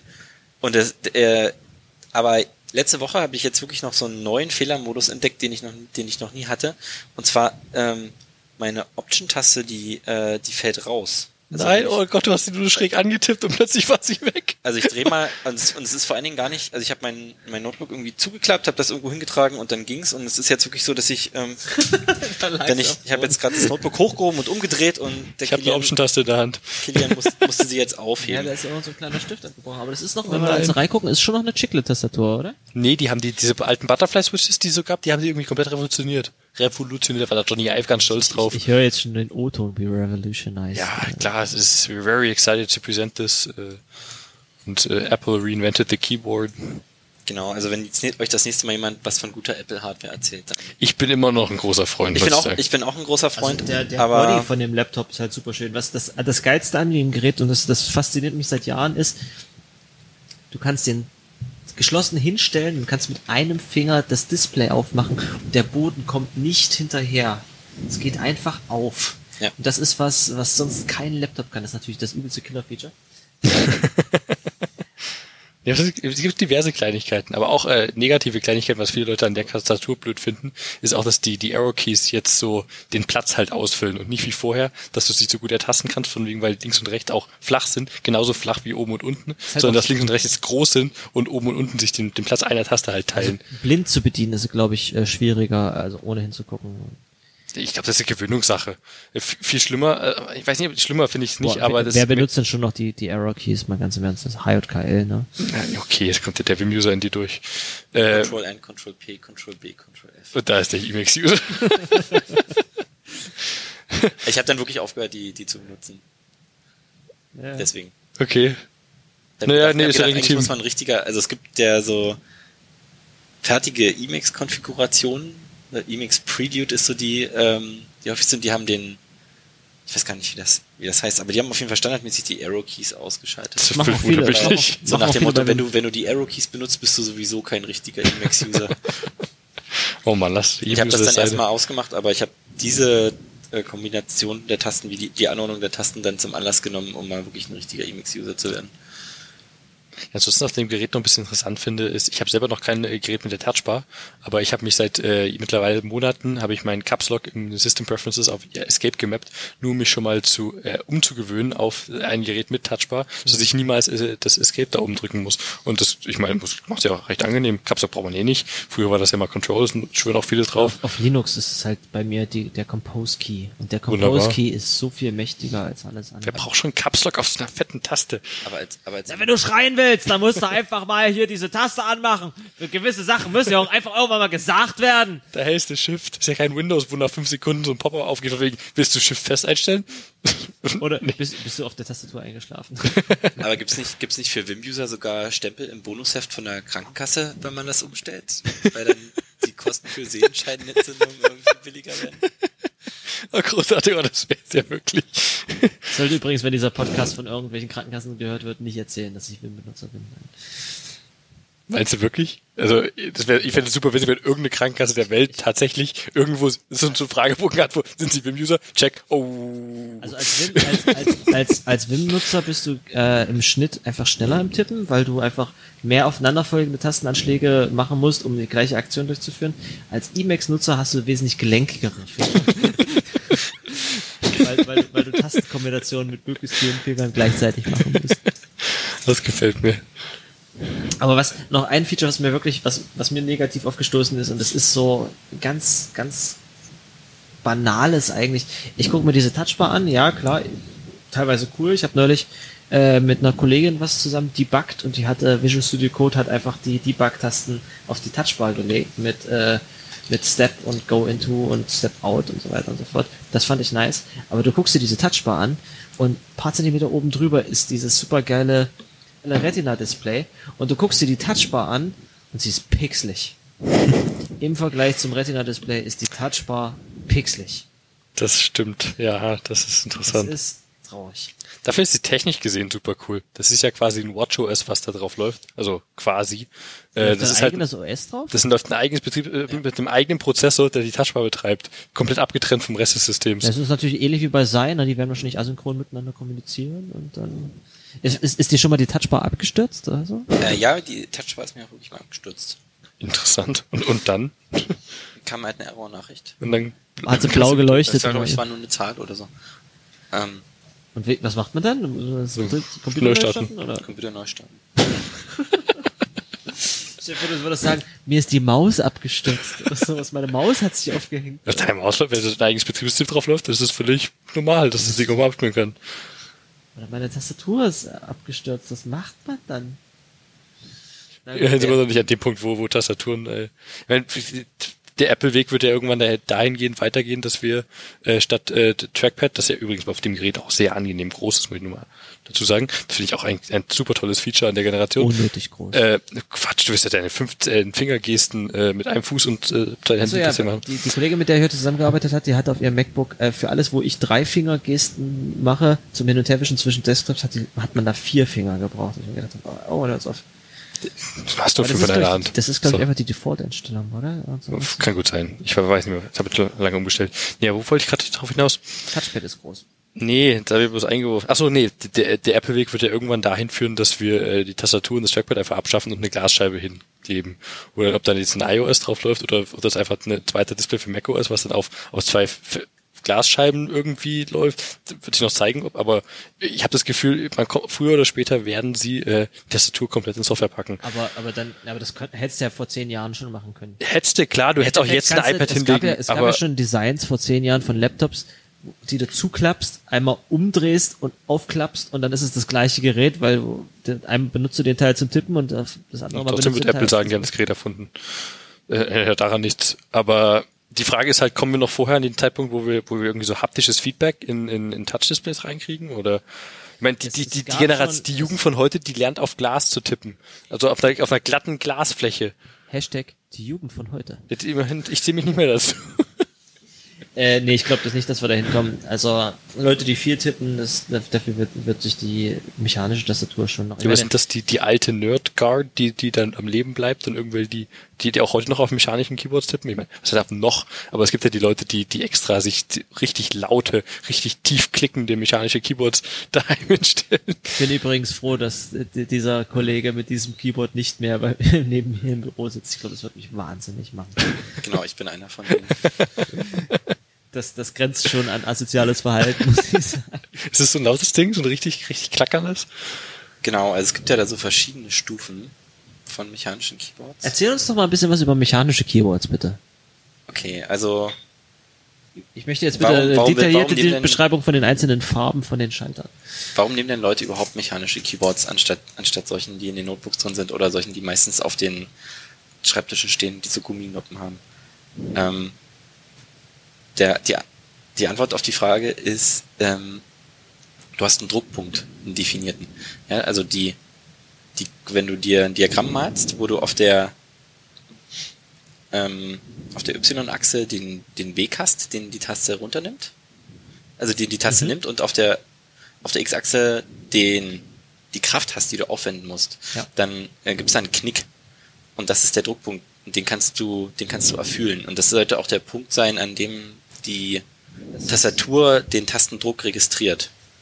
Und das Signal auslöst, dass du die Taste gedrückt hast. Genau. Mhm. Und ähm, wenn man wenn man seine Tastatur gut kennt und wenn man weiß, dass die Mechanical äh, Ich war auf dem letzten Kongress. Ich war leider nicht auf dem Mechanical Keyboard Meetup da, aber ich habe es Ja, mir Freund weitergeschickt.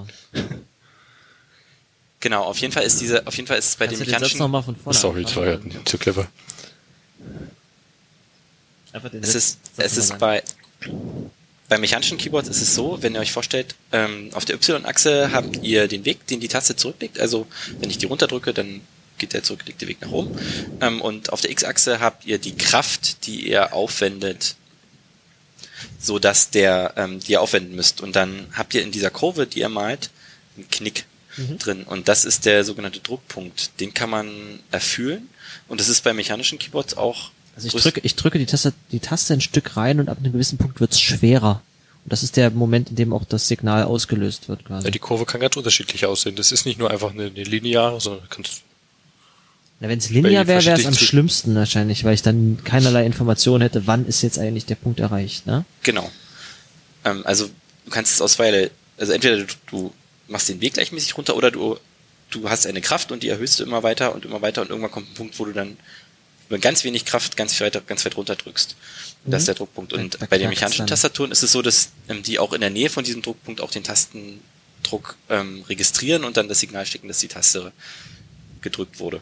Mhm. Ähm, dass, das, dass das zusammenfällt. Das heißt, du kannst mit, wenn du deine Tastatur gut kennst, kannst du relativ gut tippen, ohne dass du die Taste jemals ähm, den Boden der, Tastat der Tastatur berühren musst. Ähm, das ist bei so einen Tastaturen, wie sie in den Notebooks verbaut sind oder wie sie auf den meisten Schreibtischen heutzutage stehen, nicht so. Da musst du die Taste immer runterdrücken, weil dann ein Gumminoppe für so einen ähnlichen kleinen Druckpunkt sorgt, aber dass das richtig runtergedrückt werden muss, dass sich die Kontakte schließen und der Tastendruck registriert wird und die sind dann sehr weit auseinander, der Druckpunkt und die Tastenregistrierung. Außerdem ist der dann, ist dann so schwammig und nicht so schön knackig wie bei, wie bei so einen Aber, aber das ist was, mechanischen Schaltern. das ist was, was mich bei der Tastatur von dir tatsächlich so ein bisschen gestört hat, dass die Tasten, wenn ich sie reingedrückt habe, so ein bisschen Spiel hatten und erst irgendwann so nach einem halben Zentimeter Eindrücken gefühlt erst wirklich registriert wurde und dann hat so Knack gemacht, dann war die Taste gedrückt. Das hat mich ehrlich gesagt eher gestört. Ich glaube, das ist auch eine Gewohnheitssache. Mhm. Aber also ich finde das sehr, ich finde das persönlich sehr angenehm. Mhm. Ähm, und es gibt jetzt ähm, diese Kurve, von der ich erzählt habe, also Kraft zu Kraft zu Weg, die ähm, dafür gibt es verschiedene Schalter, die sich unterschiedlich, die sich unterschiedlich verhalten. Ähm, größtenteils hat da die Firma Cherry, ähm, die kennt ihr vielleicht noch früher von ähm, hochwertigen Tastaturen, die auch früher mal bei PCs mitgeliefert wurden. Ja, ja. Ähm, und da gibt es verschiedene ähm, Schalter und für die Tastaturnerds sind meistens die äh, Cherry MX Switches die interessantesten. Und da, die Sind gibt's das, sind das schon die, wo man irgendwie in Farben unterscheidet? Oder? genau, genau. Davon gibt's, davon gibt's verschiedene, dafür gibt's verschiedene Farben.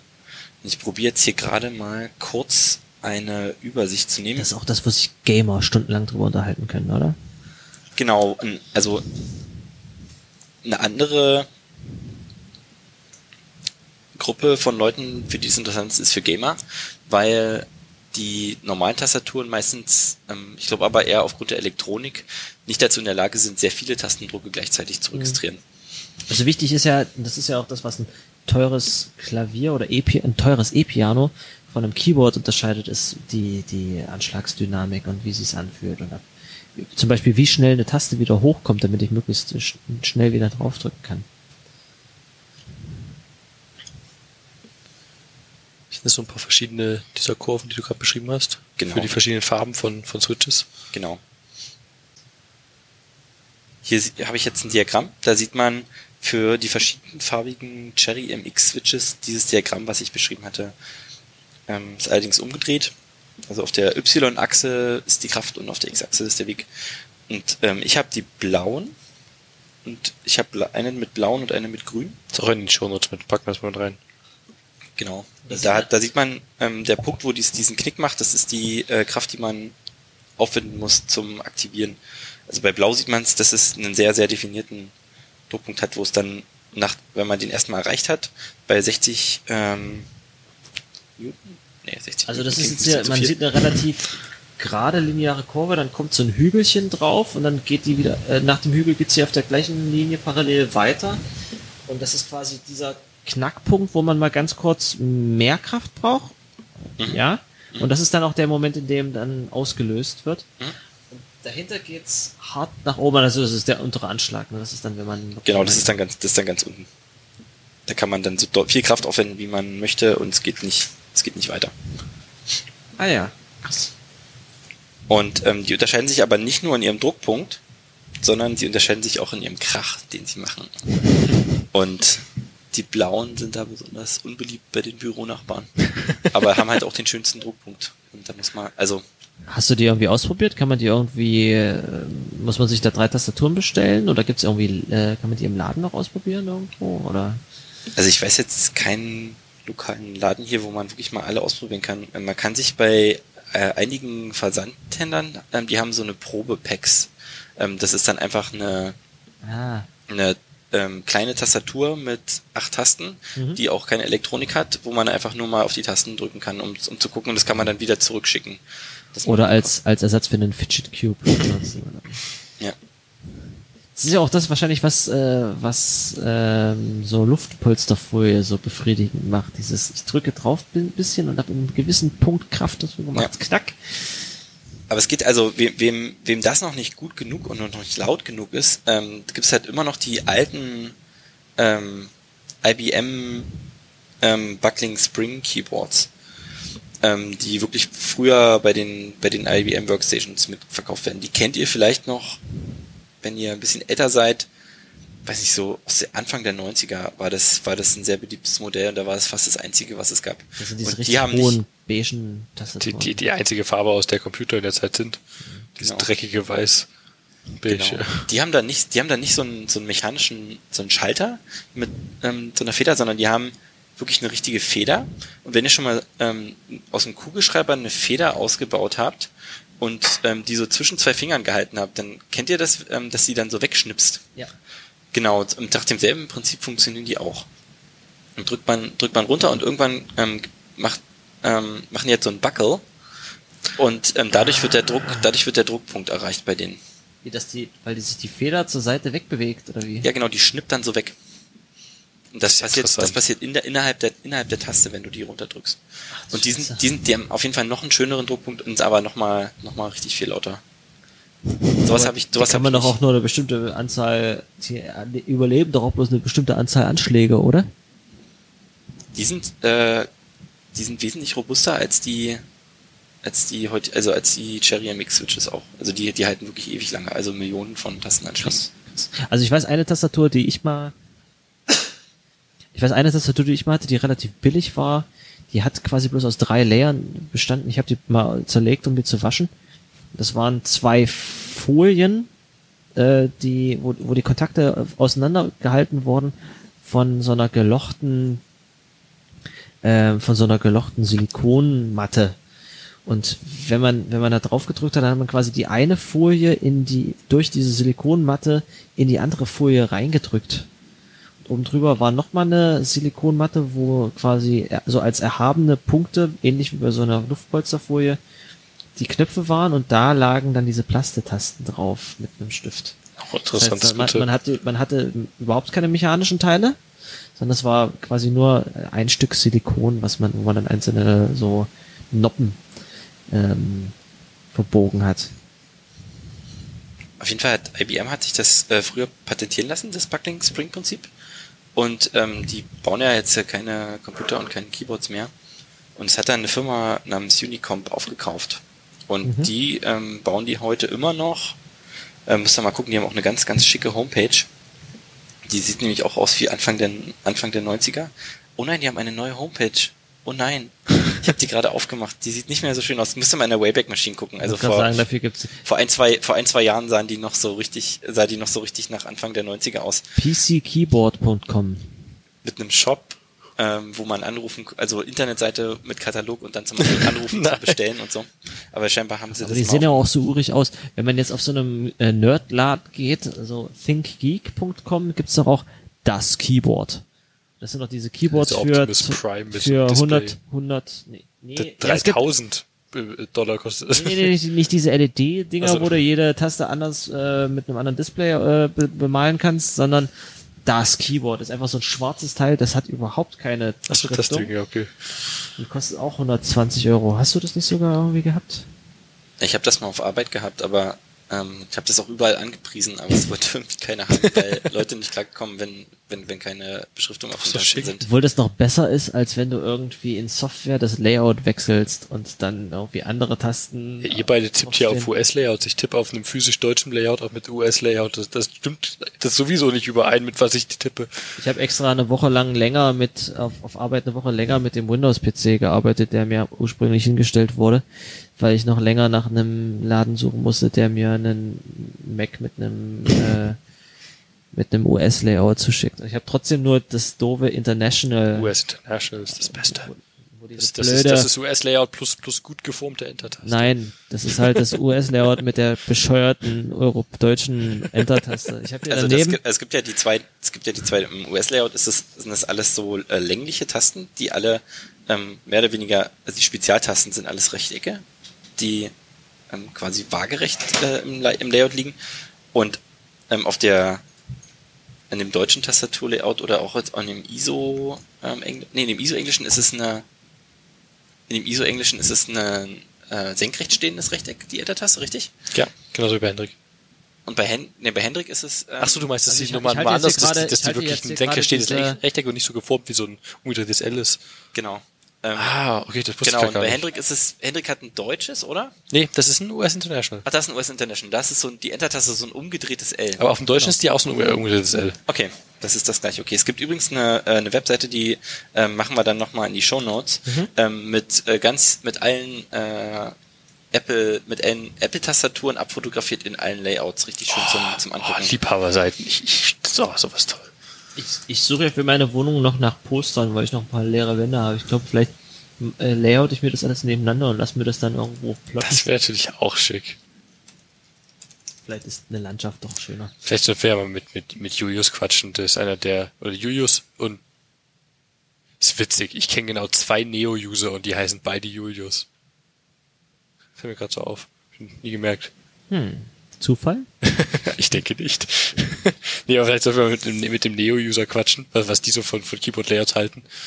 Oder ich, ich kenne leider überhaupt keinen Dvorak-User, also niemanden, der, der aktiv auf Dvorak schreibt, aber dafür Doch, äh, Neo-User. ein Kollege äh, Felix von mir auf Arbeit, der äh, auf einer zweigeteilten Tastatur, Oh, diese die ganz ergonomisch krassen Dinger. diese, wo, wo du die Arme gerade hinlegst ähm, und die dann halt einen halb, deine Hände einen halben Meter auseinander sind, der hat eine zweigeteilte Tastatur und das mit Dvorak-Layout. Super cool. unbenutzbar für, für Gäste. also ich bitte ja teilweise, wie gesagt, ich wiederhole mich, ich, bitte- ich bitte ja teilweise Leute, mit denen ich zusammenarbeite, mir bereits äh, mir ein Gäste-Wim zu installieren, wenn ich mal an deren Computer arbeiten muss. Aber bei der Tastatur hat es dann bei mir echt auch aufgehört. Da muss man dann eine zweite Tastatur anschließen. ich kann nichts bedienen bei dir. Also ich tippe auch auf Du- äh, ich tippe auch Dvorak. Ach so. Ja. Da haben wir ja sogar jemanden hier. Also ich habe normal, also bei meinen anderen ähm, Notebooks vorher hatte ich auch die Tasten auch wirklich umge um, äh, ausgetauscht. Aber hier habe ich mich nicht getraut bei dem, bei dem neuen, weil ist ja, also, einmal man, hatte eh schon, man hatte eh schon rausfallende Tasten und andere Probleme mit dem Keyboard muss man ja nicht noch 50% der Tasten kaputt machen, indem man die einfach nur oben ordnet. Aber du bist tatsächlich Dvorak-User. Ja. Krass. Warum Dvorak und nicht Neo? Das ist eine schwierige Frage. Ich mache das schon zehn Jahre. Damals war Neo, glaube ich, einfach noch nicht so ein Ding. Außerdem ist Neo, glaube ich, mehr, Neo ist mehr auf Deutsch oder ist Neo auch im, Keine Ahnung. also, Also das Feature von Neo ist ja generell, dass man in so, in so Ebenen arbeitet und durch die Modifier-Keys durch die Ebenen, Ebenen durchswitchen kann, wo dann alles zugänglich liegt. Aber ich bin mir gerade gar nicht sicher, ob das primär auf deutsche User ausgerichtet ist oder. also vielleicht sollten wir noch ein bisschen Background geben. Also, Erzähl mal, so, was, wenn, was ist ein Dvorak überhaupt? Genau, also wenn ihr, wenn ihr so diese normale Tastatur, diese Querz oder äh, QWERTY ähm, international anguckt, ähm, habt ihr euch ja vielleicht schon mal gefragt, warum sind diese Tasten denn so angeordnet, wie sie angeordnet sind? Ja. Und die Antwort auf diese Frage ist, das war historisch so bedingt, weil wenn man, man musste immer, wenn man getippt hat, Tasten, ähm, wenn man normalen Text getippt hat, Tasten drücken, die nicht zu nah beieinander sind, weil sonst haben sich die Stempel in der Schreibmaschine aneinander verhangen. Das schaffe ich regelmäßig, wenn ich auf meiner Schreibmaschine tippe. Du hast eine Schreibmaschine? Klar habe ich eine Schreibmaschine. Ich bin nur ein, ein echter Hipster. Nimmst du die manchmal mit in die Vorlesung? Äh, Das habe ich noch nicht gemacht. Ich habe sie früher mal in die Schule mitgenommen und wurde von meiner Biolehrerin gleich wieder rausgeschmissen. Aber ich nutze die heutzutage eigentlich nur, äh, um meiner Schwester Briefe zu schreiben, weil sie mir auf ihrer Schreibmaschine Briefe schreibt. Du weißt, dass man das dann nachvollziehen kann. Das ist so eine, also eine Tastatur- richtig, eine, eine richtig alte, komplett Ist, mechanische ist, oder? ist eine komplett mechanische DDR-Reiseschreibmaschine okay. von meinem, von meinem Opa. Also Zumindest- wenn euch, wenn euch die Buckling Spring immer noch nicht laut genug ist, Also meiner musst du richtig rein, da kriegst du, hast du richtig Krampf in den Fingern nach, nach auch nur einem Absatz. Das tut richtig weh. Gibt's da Mods, wo Leute aus einer Schreibmaschine eine Tastatur gebaut haben? Das indem sie da ich nicht. einen Abnehmer Da habe ich mal äh, so einen Steampunk-Rechner äh, gesehen von so einem richtigen Steampunk-Fanboy, der sich das äh, zusammengebastelt hat. Das sah schon fantastisch aus, aber nee, und bei G- Layout kommt erst zur Schreibmaschinenzeit, damit die die, äh, die die die Stempel nicht Also verklemmen. die, die Tasten müssten möglichst weit auseinander sein, damit du möglichst äh, häufig aufeinanderfolgende Tasten nicht äh, erstens nicht zu schnell nacheinander tippst, dass du nicht zu schnell tippst, aber ich glaube auch, weil einfach äh, das ja korreliert hat, wo ist die Taste und wo ist der Hammer in dieser Hammerreihe, dass du möglichst ich glaube, die äh, Geschwindigkeit ist relativ wurscht, aber wenn du halt zwei die Stempel gleichzeitig vorjagst, die nebeneinander liegen, dann dann klemmen die sofort fest. also richtig Wurst ist es nicht, weil die ja auch eine Geschwindigkeit haben, mit der sie sich wieder zurücksetzen.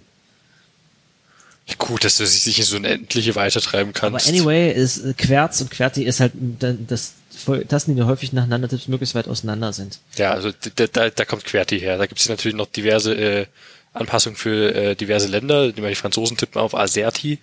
Äh, ja, das ist jetzt wirklich esoterisch.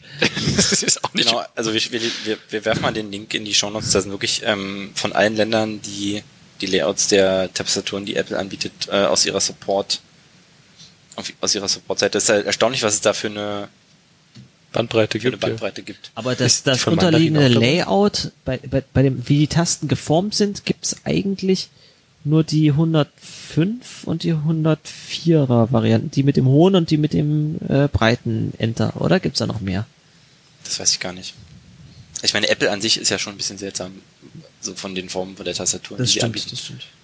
Aber anyway, also es, wir haben jetzt die Tasten, die möglichst weit auseinander sind und Leute haben sich gedacht, man kann schneller tippen, indem man eigentlich die Tasten anders sortiert. Und zwar bei Neo ist es so, nee Quatsch, bei Dvorak, oh jetzt musst du weiter erzählen. Genau, bei Dwork ist es so, dass man ähm, auf der Grundreihe, auf der, auf der linken Hand hat man ähm, alle Vokale. Also A, I, U. Und ähm, auf der Grundreihe, auf der rechten Hand hat man so die Konsonanten, die man am häufigsten braucht. Und die Prinzip ist eigentlich, dass man immer abwechselnd die linke und die rechte Hand benutzt, ähm, weil einfach es schwieriger ist, ähm, schnell auf der auf der linken Hand zwei hintereinander folgende äh, Sachen, als wenn man die Hände wenn man die Hände wechseln kann. Und außerdem ähm, ist die Verteilung der Tasten in den in die Rei in Reihen dann so, dass die häufiger benutzten Tasten auf der Grundreihe sind. Ähm, die, die man ein bisschen weniger häufig benutzt, ähm, sind oben und die am wenigsten häufig benutzen sind ganz unten. Mhm. Bei, bei QWERTY merke ich, dass man erstaunlich viele Wörter eher mit links tippt als mit rechts. Interessant, darüber Statistiken zu machen. Ja, Was- Bei Dvorak an sich ist es aber auf die englische Sprache optimiert. Stimmt. Es gibt auch ein Dvorak Deutsch, Mhm. aber das haben, supporten da nicht so viele ähm, Betriebssysteme und so weiter. Also ich benutze seit mindestens 15 Jahren eigentlich nur noch äh, das US-Layout hauptsächlich, weil halt Sonderzeichen, die man beim Programmieren braucht, äh, nicht auf einer dritten Tastenbelegung Ja, sind. Klammern, geschwungene und eckige, die liegen Genau. halt so viel sinnvoller auf dem US-Layout. Auf jeden Fall. Also ich, deswegen frage ich mich manchmal, wenn die deutschen Programmiersprachen erfunden hätten mit ihrem Layout. Oh Gott. frage mich auch manchmal, wie es aussehen würde, wenn die Chinesen als erstes Programmiersprachen erfunden hätten. Hätten die Englisch genommen oder hätten die chinesische Zeichen getippt? Aber eine Sache, wo mir auffällt, dass tatsächlich QWERTY eine Berechtigung hat, äh, wieder aktuell ist, wenn man swiped, also wenn man auf ein, äh, ihr seid beide iPhone-Nutzer, da gibt's sowas glaube ich nicht, aber Third-Party-Keyboards, aber die nutzen wenige Leute. wo man quasi äh, mit einem ohne Absetzen auf der Smartphone-Tastatur hin und her wischt, um äh, Wörter zu schreiben, ist es, glaube ich, einfach äh, äh, aufgrund der Unterscheidbarkeit mit einer mit einem QWERTY-Layout besser äh, Wörter zu tippen. Zwei Anmerkungen dazu. Einerseits, ich behaupte, das liegt auch an der Gewöhnung, was das Layout angeht. Das natürlich, wenn du das Layout gewöhnt bist, du besser weißt, welche Wenn du Richtung jetzt, du wenn du jetzt die meisten Tasten, die du, die du ständig brauchst, auf einer Zeile hast und die abwechselnd sind, dann wischst du quasi nur Ja. grob hin und her. Und das macht es wesentlich schwerer für diese Bild, für diesen Erkennungsalgorithmus zu unterscheiden, was du wirklich Da ist die andere Anmerkung ist, dass äh, das natürlich noch ein ganz anderer Input äh, Paradigm ist, ein anderes Input-Paradigma, was äh, viel sinnvoller noch abgebildet werden kann über eine komplett andere äh, Tastatur. Da gab es auf Android mal so eine coole Sache, die hieß 8pen. Äh, ich glaube, die haben sie da aus dem Store genommen. Die haben äh, wollten es komplett neu erfinden, wie du swipest, im Sinne von, du hast einen Kreis in der Mitte und all deine Swipes fangen in diesem Kreis an, dann hast du daraus äh, äh einen Strich in, jede, äh, in, in, die, in die obere linke Ecke und in die, äh, quasi in alle Ecken mhm. von, von der Tastatur. Mhm und die Buchstaben hängen alle an diesen äh, Strichen dran, links und rechts. Und du swipest nur aus diesem Kreis, aus der Mitte kommt Kreise äh, und quasi nur nur Achterzeichen, die in die verschiedensten Winkel gedreht, äh, um diese einzelnen Linien, je nachdem äh, welcher Reihe du, äh, wie, wie oft du da, da rauskommst und wo du reinkommst und wo du reingehst, hast du die einzelnen Buchstaben abgewählt, äh, äh, oh, benutzt. Das ist natürlich geil. Ich habe also, das mal einen Monat ausprobiert.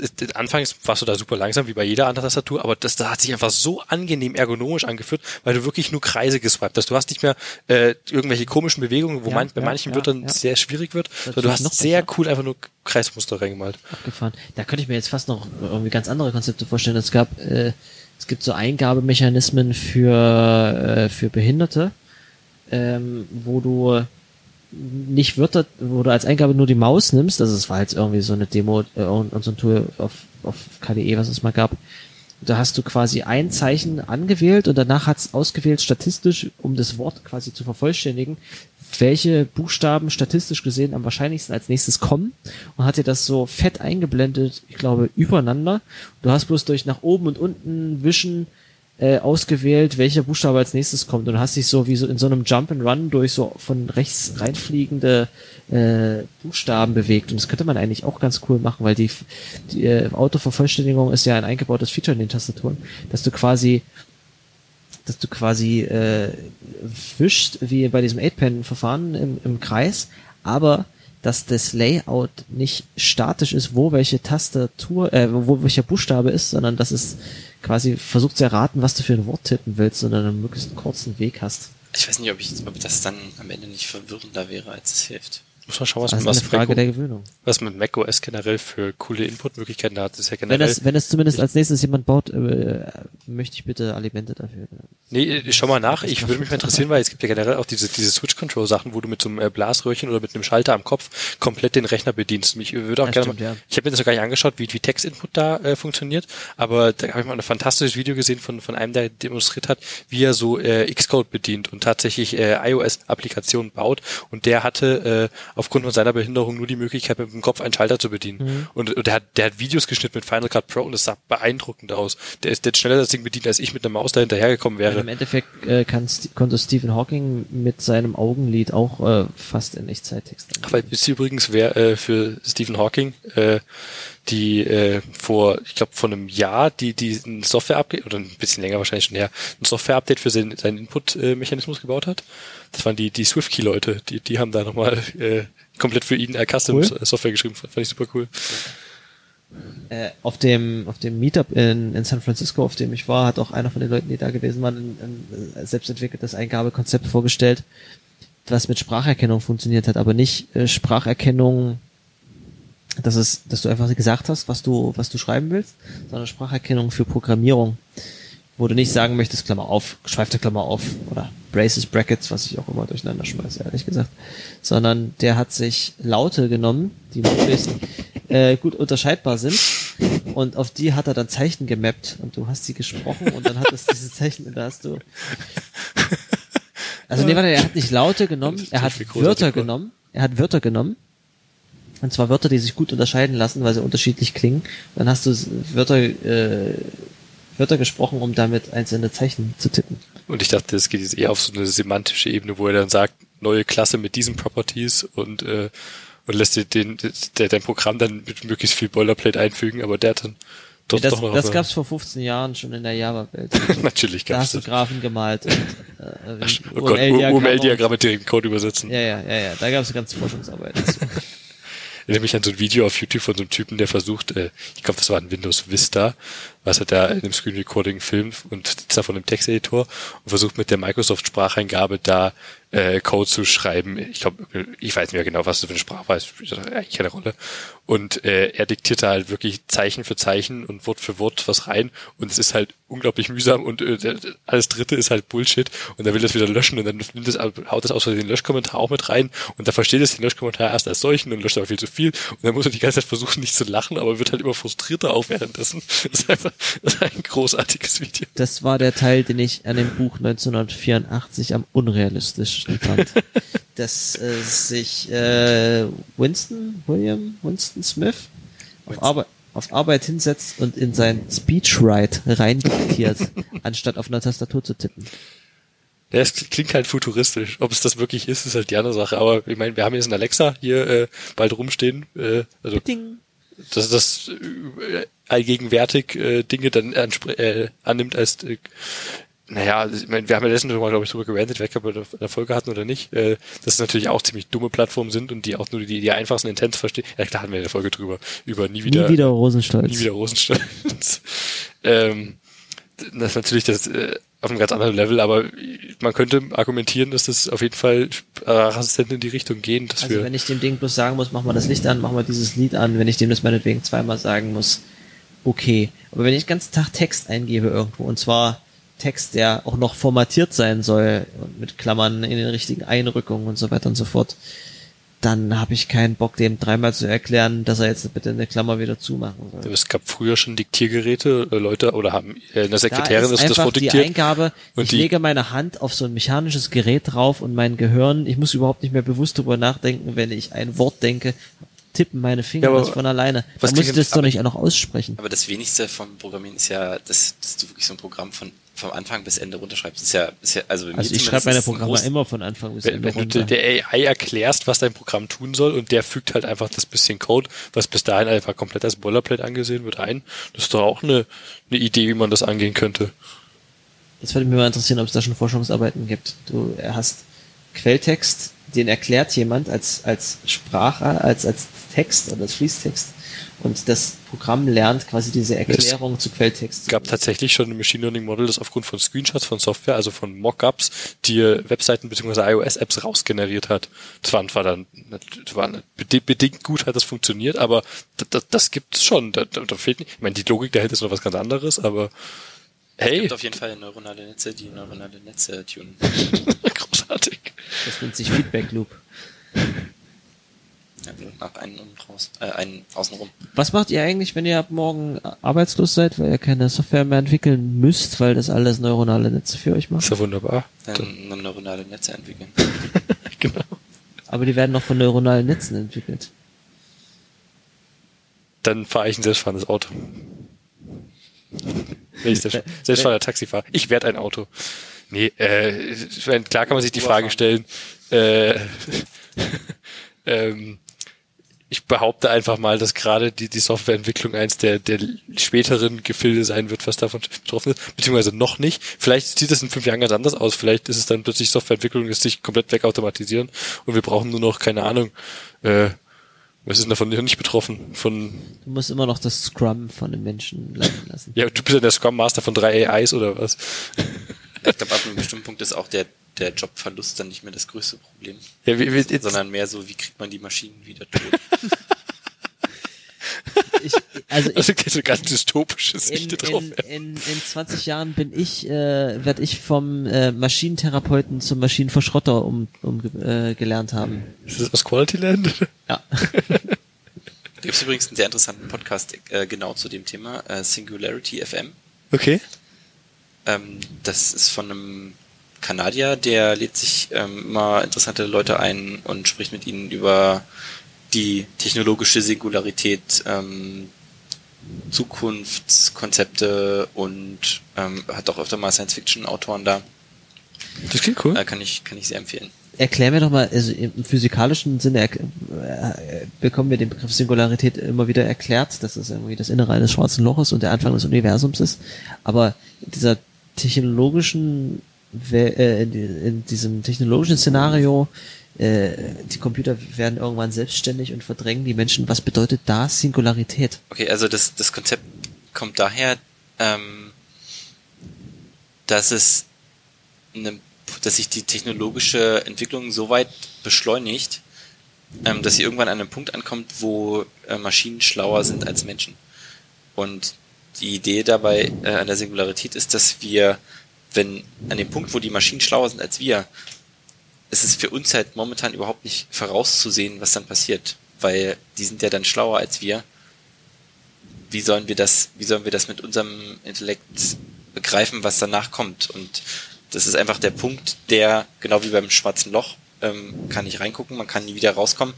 Das ist einfach ein Punkt, an dem, Ah. an, an dem wir wo der Ereignishorizont überschritten ist Genau, und das wir nicht mehr wissen, was dahinter passiert und Genau. es entwickelt sich, es ist, ab da steigert es sich ins Unendliche. Genau. Genau, also die Idee ist auch, dass es sich dann so schnell weiterentwickelt, dass es ins Bodenlose wächst und es einfach gegen so Unendliche strebt. Gruselig. Interessant. Ja, Jupp, damit hast du jetzt hier ein sehr äh, illustres Thema angesprochen. Haben wir noch andere Themen? Wir hätten zum Beispiel noch GitHub Stars der Woche Ah, unser Klassiker. in unserem wöchentlichen Podcast. Jupp, du bist Gast. Äh, hast du was Cooles mitgebracht?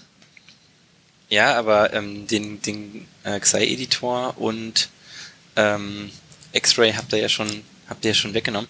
Ich habe noch äh, Was- was- Inversify.js. Das ist eine ähm, Dependency Injection Bibliothek für JavaScript und TypeScript. Das ist die mit diesem gruseligen, umgedrehten Dreieck, was aussieht wie das Illuminaten-Zeichen, richtig? Genau diese. Oh, mit einem Auge. Mit sogar einem Auge, sogar mit einem Auge drin. Was ist denn ein Dependency Injection System? Was macht man damit? Also die Idee ist, ähm, wenn du deine Software, also Dependency Injection ist ähm, eine Möglichkeit, um äh, Inversion of Control zu implementieren. Inversion of Control ist, äh, wenn ihr schon mal von den Solid Design Prinzipien äh, gehört habt, ist das I da drin. Mhm.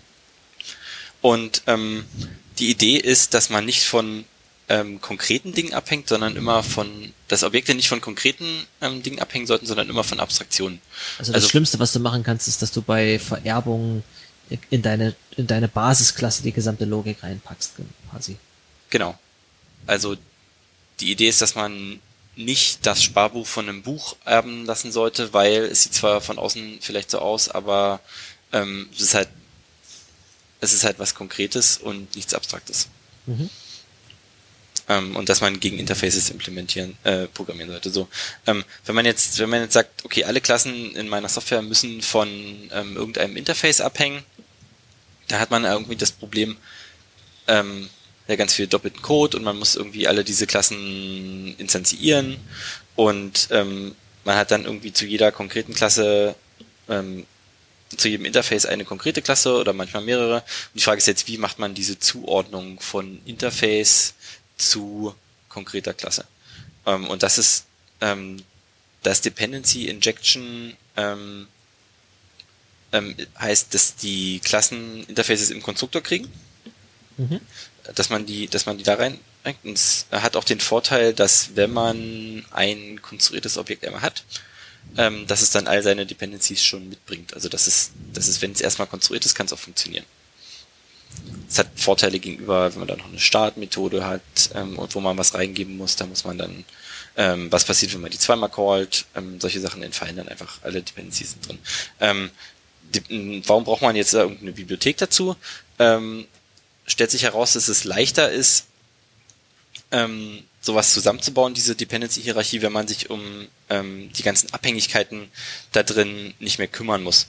Also ähm, man kann sagen, ich habe ein Interface und ähm, für dieses Interface möchte ich die Klasse, ich habe ein Interface Tier und für diese für dieses Interface möchte ich ähm, die Implementierung Hund haben und ähm, da kann man ähm, Dependencies zwischen den Klassen deklarieren, also welche Klasse welche andere im Konstruktor kriegt und kann ähm, eine Zuordnung von Interface zu konkreter Klasse haben und ähm, so eine äh, Dependency Injection äh, Library, die baut dann einfach dieses gesamte Konstrukt zusammen oder sagt dir, nee, das geht gar nicht, weil du hast hier eine zyklische Abhängigkeit da drin. Ähm, oder ähm, für dieses Interface, äh, was irgendwo hier in der Klasse gebraucht wird, da brauche ich aber jetzt noch eine Implementierung und du hast mir keine gegeben, weil du hast es gar nicht äh, aufgezählt. Wofür es auch ganz toll ist, ist ähm, für Mock-Objekte. Also wenn jetzt, wenn man ähm, wenn man sagt, man hat einen Unit-Test, ich möchte die eine Klasse in Isolation testen, dann kann ich sagen, okay, alle Interfaces, von der die Klasse abhängt, die ähm, fülle ich jetzt mit Mock-Objekten ähm, und man baut diese Liste zusammen und instanziert dann die Klasse und alles drumherum ist aber auch gleich mit Mock-Objekten. Das ist relativ, ein, relativ einfach und bequem. Und gerade bei großen Dependency-Bäumen, die man aufbaut, ähm, ist es halt schön zu benutzen. Also man kann ziemlich schnell einzelne Objekte, die das gleiche Interface implementieren, auch damit austauschen. So Composition over Inheritance äh, at its best quasi. Wolltest du mir gerade was sagen? Ja, du warst bloß so weit weg vom Mikro, dass du angefangen hast zu reden. Ich weiß nicht. Ja, wir, der, der spannende Teil ist noch, äh, wie hinterher die Klangqualität ist, weil ich halt gerade in dieses andere Mikro reinspreche. Sonst muss ich mir halt noch so ein Headset besorgen. Ja, Kian, hast du einen Pick der Woche? Äh, ich habe äh, diese Woche mal äh, unter anderem ein kleines Spaßvideo gestartet. Ähm, fand ich äh, super witzig, äh, gerade wenn man in einem Slack aktiv ist und äh, seine Kollegen, Freunde, äh, mit Slack-Nutzer äh, nerven möchte. Ähm, das dockt einfach an die Slack API an, ist ein kleines Ruby-Skript, heißt äh, Slack-Typing. Mhm. Und wenn mich jemand anschreibt und anfängt zu tippen, dann steht da instant, dass ich tippe. unter dem Textfeld und die Person aufhört zu tippen, dann höre ich auch wieder auf zu tippen. Ich kommt auch nie was, aber solange die Person tippt, mache ich sie nervös, indem ich auch tippe. Das ist ein tolles kleines Skript, fand ich super witzig. Dieser Typ, das der, der GitHub-User wahnsinnig Will. machen. das ist dieser GitHub-User Will, der hat auch generell äh, spaßigen anderen Sachen, der hatte auch so ein wunderschönes kleines äh, äh, Dings geschrieben. Das haust du als Error-Page an dein, äh, deine Web-App ran und äh, wenn der Nutzer äh, die gesurft bekommt, weil du, keine Ahnung, einen Server-Error produziert hast, aus irgendeinem Grund, äh, dann schaut die einfach den User-Agent des äh, Browsers des Besuchers an und äh, rendert dem eine Seite, die aussieht wie seine Seite, wenn er keine Internetverbindung hat. Und dann äh, das heißt, glaube ich, Reverse Blame oder so, oder User Blame mhm. oder Shift Blame. Und es tut einfach so, als ob der, der Nutzer für den Fehler verantwortlich ist, weil er keine Verbindung hat und nicht irgendwie dein Tool, weil es nicht gerade einen Error rausgehauen hat. Vielleicht hat das GitHub tatsächlich vorhin mal live ausprobiert gehabt, weil ich habe GitHub aufmachen wollen und ich habe tatsächlich einfach keine Verbindung gekriegt, obwohl ich alle anderen Seiten aufmachen konnte, laden konnte. Vielleicht hatten die einfach bloß einen 503 und haben mir diese Seite dabei ausgeliefert. Das ist, äh, hier kurz Meta, das ist von dem, von dem GitHub-User slash will einfach noch mit drin. Äh, achso, du meinst das ja gerade. Genau, ich wollte noch ein extra, also für die Spaßkategorie wollte ich noch einen, einen anderen GitHub-Star äh, vergeben und zwar äh, Git Blame Someone Else. Ah, klingt sehr ähnlich. Ihr kennt ja schon Git Blame, da kann man sehen, wer schuld ist, aber Weiß nicht, gibt übrigens auch, geht, es, es geht öfter mal, wenn ich mich über irgendwas ärgere, kommt raus, dass ich selber war vor zwei Jahren. Ähm, da hilft Git, Git Blame Someone Else. Da kann man ähm, den Commit ähm, markieren und äh, sagen, wem der das, wem man das wünscht, dass der den committed hätte und äh, dann schön die History, äh, die History rewriten und ähm, Großartig, ähm, sehr, sehr praktisch. Sehr praktisch. Muss man halt nur unauffällig noch ähm, Master History Rewrite irgendwie unterbringen und nachts bei einem Kollegen Force resetten. Ich finde auch gerade, dass das Tool der README ganz oben ein Zitat hat. Uh, I love Git Blame Someone Else von Linus Torvalds. Mit Sternchen. Ich weiß nicht, was hinter dem Sternchen Ja, das steht gerade unten einfach da erklärt, dass es fake ist. Also. Äh, äh, Im Gegenteil, dazu gibt es übrigens auch das Git-Tool Git Praise was quasi einfach bloß ein Ersatz für Git Blame ist, aber. Was negativ konnotiert ist, oder? So negativ konnotiert ah, okay. ist. Was mir mal äh, fehlt, was mir fehlen würde, wäre eine schöne Lösung dafür, dass man Git Blame durch Formatierung kaputt macht. Also dass man, wenn irgendwie eine Code-Datei durch einen Formatter durchgejagt wird. Das sollte Whitespace bisschen was irgendwie ignorieren sollte genau. git blame, ist, ist es git blame hinterher steht dann einfach bei den ganzen Commits, äh, bei den ganzen einzelnen Zeilen dran, formatiert am so und so vierten. Du weißt nicht mehr, ob das jetzt nur eine alte Zeile oder eine neue Zeile ist. Das wäre schön, wenn meine IDE jetzt solche Formatting. Es gibt ja äh, Conventional Changelog und eine bestimmte Syntax für Changelogs. Wenn es da zum Beispiel eine extra Syntax für, es gibt's glaube ich sogar, es gibt einen extra Prefix für Formatting.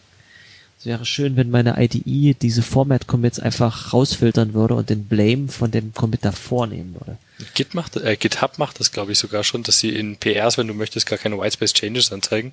Das wäre halt der erste Schritt dahin. Äh. Es gibt auch bei Git Diff auf der Kommando. Achso, ach, stimmt, stimmt, das kannst du ja auch was Flag geben. Ja, es gibt auch bei Git Blame auf der Kommandozeilen. Ah, Also Git Blame nimmt die Git. aber Git die, kann, kann der auch dann äh, diverse Whitespace Changes zurück und zum eigentlichen Blame oder Origin kommen? Also? Ja, das Problem ist, glaube ich, es geht nicht für, also es geht wirklich nur für reine Whitespace Changes, also nur wenn jemand eine Zeile Weil- komplett umgebrochen hat, also aber wenn jemand eine Zeile umgebrochen und dann neu eingerückt hat, dann geht's nicht mehr. Okay, das ist ja echt schwierig über alle Sprachbarrieren zusammen. Ja. Äh, das geht natürlich komplett kaputt, wenn jemand in, der Sprache Whitespace Code schreibt. Das, äh, Oder wenn er mal, wenn er mal Funktionen umsortiert oder Ja, Zeilen umsortiert, dann ist es schon. Da hat Git übrigens letztens ein Update bekommen, äh, dass Git-Diff dir jetzt, äh, wenn du möchtest, in einer anderen Farbe anzeigt, wenn einfach nur Zeilen äh, verschoben wurden. Und nicht einfach nur, äh, das ist eine da, wurde deleted und da wieder hinzugefügt, sondern, also wurde übrigens einfach nur nach da verschoben. Äh, wie, weißt du noch, wie der Parameter hieß? Nee. Will ich aber im, im GitHub-Blog einfach Tun nachschauen. wir in die die haben das Show schön, Notes äh, TM. Die haben das schön äh, dokumentiert im GitHub-Blog, wie, wie man das macht. Dass man das einfach dann, äh, keine Ahnung, blau im Diff angezeigt bekommt. Stimmt, da kann ich mich noch dran erinnern. Was ja auch- wäre auch immer ein ziemlich schön äh, Changelog von von Git selber äh, anzeigt äh, oder oder zusammenfasst, ist GitHub.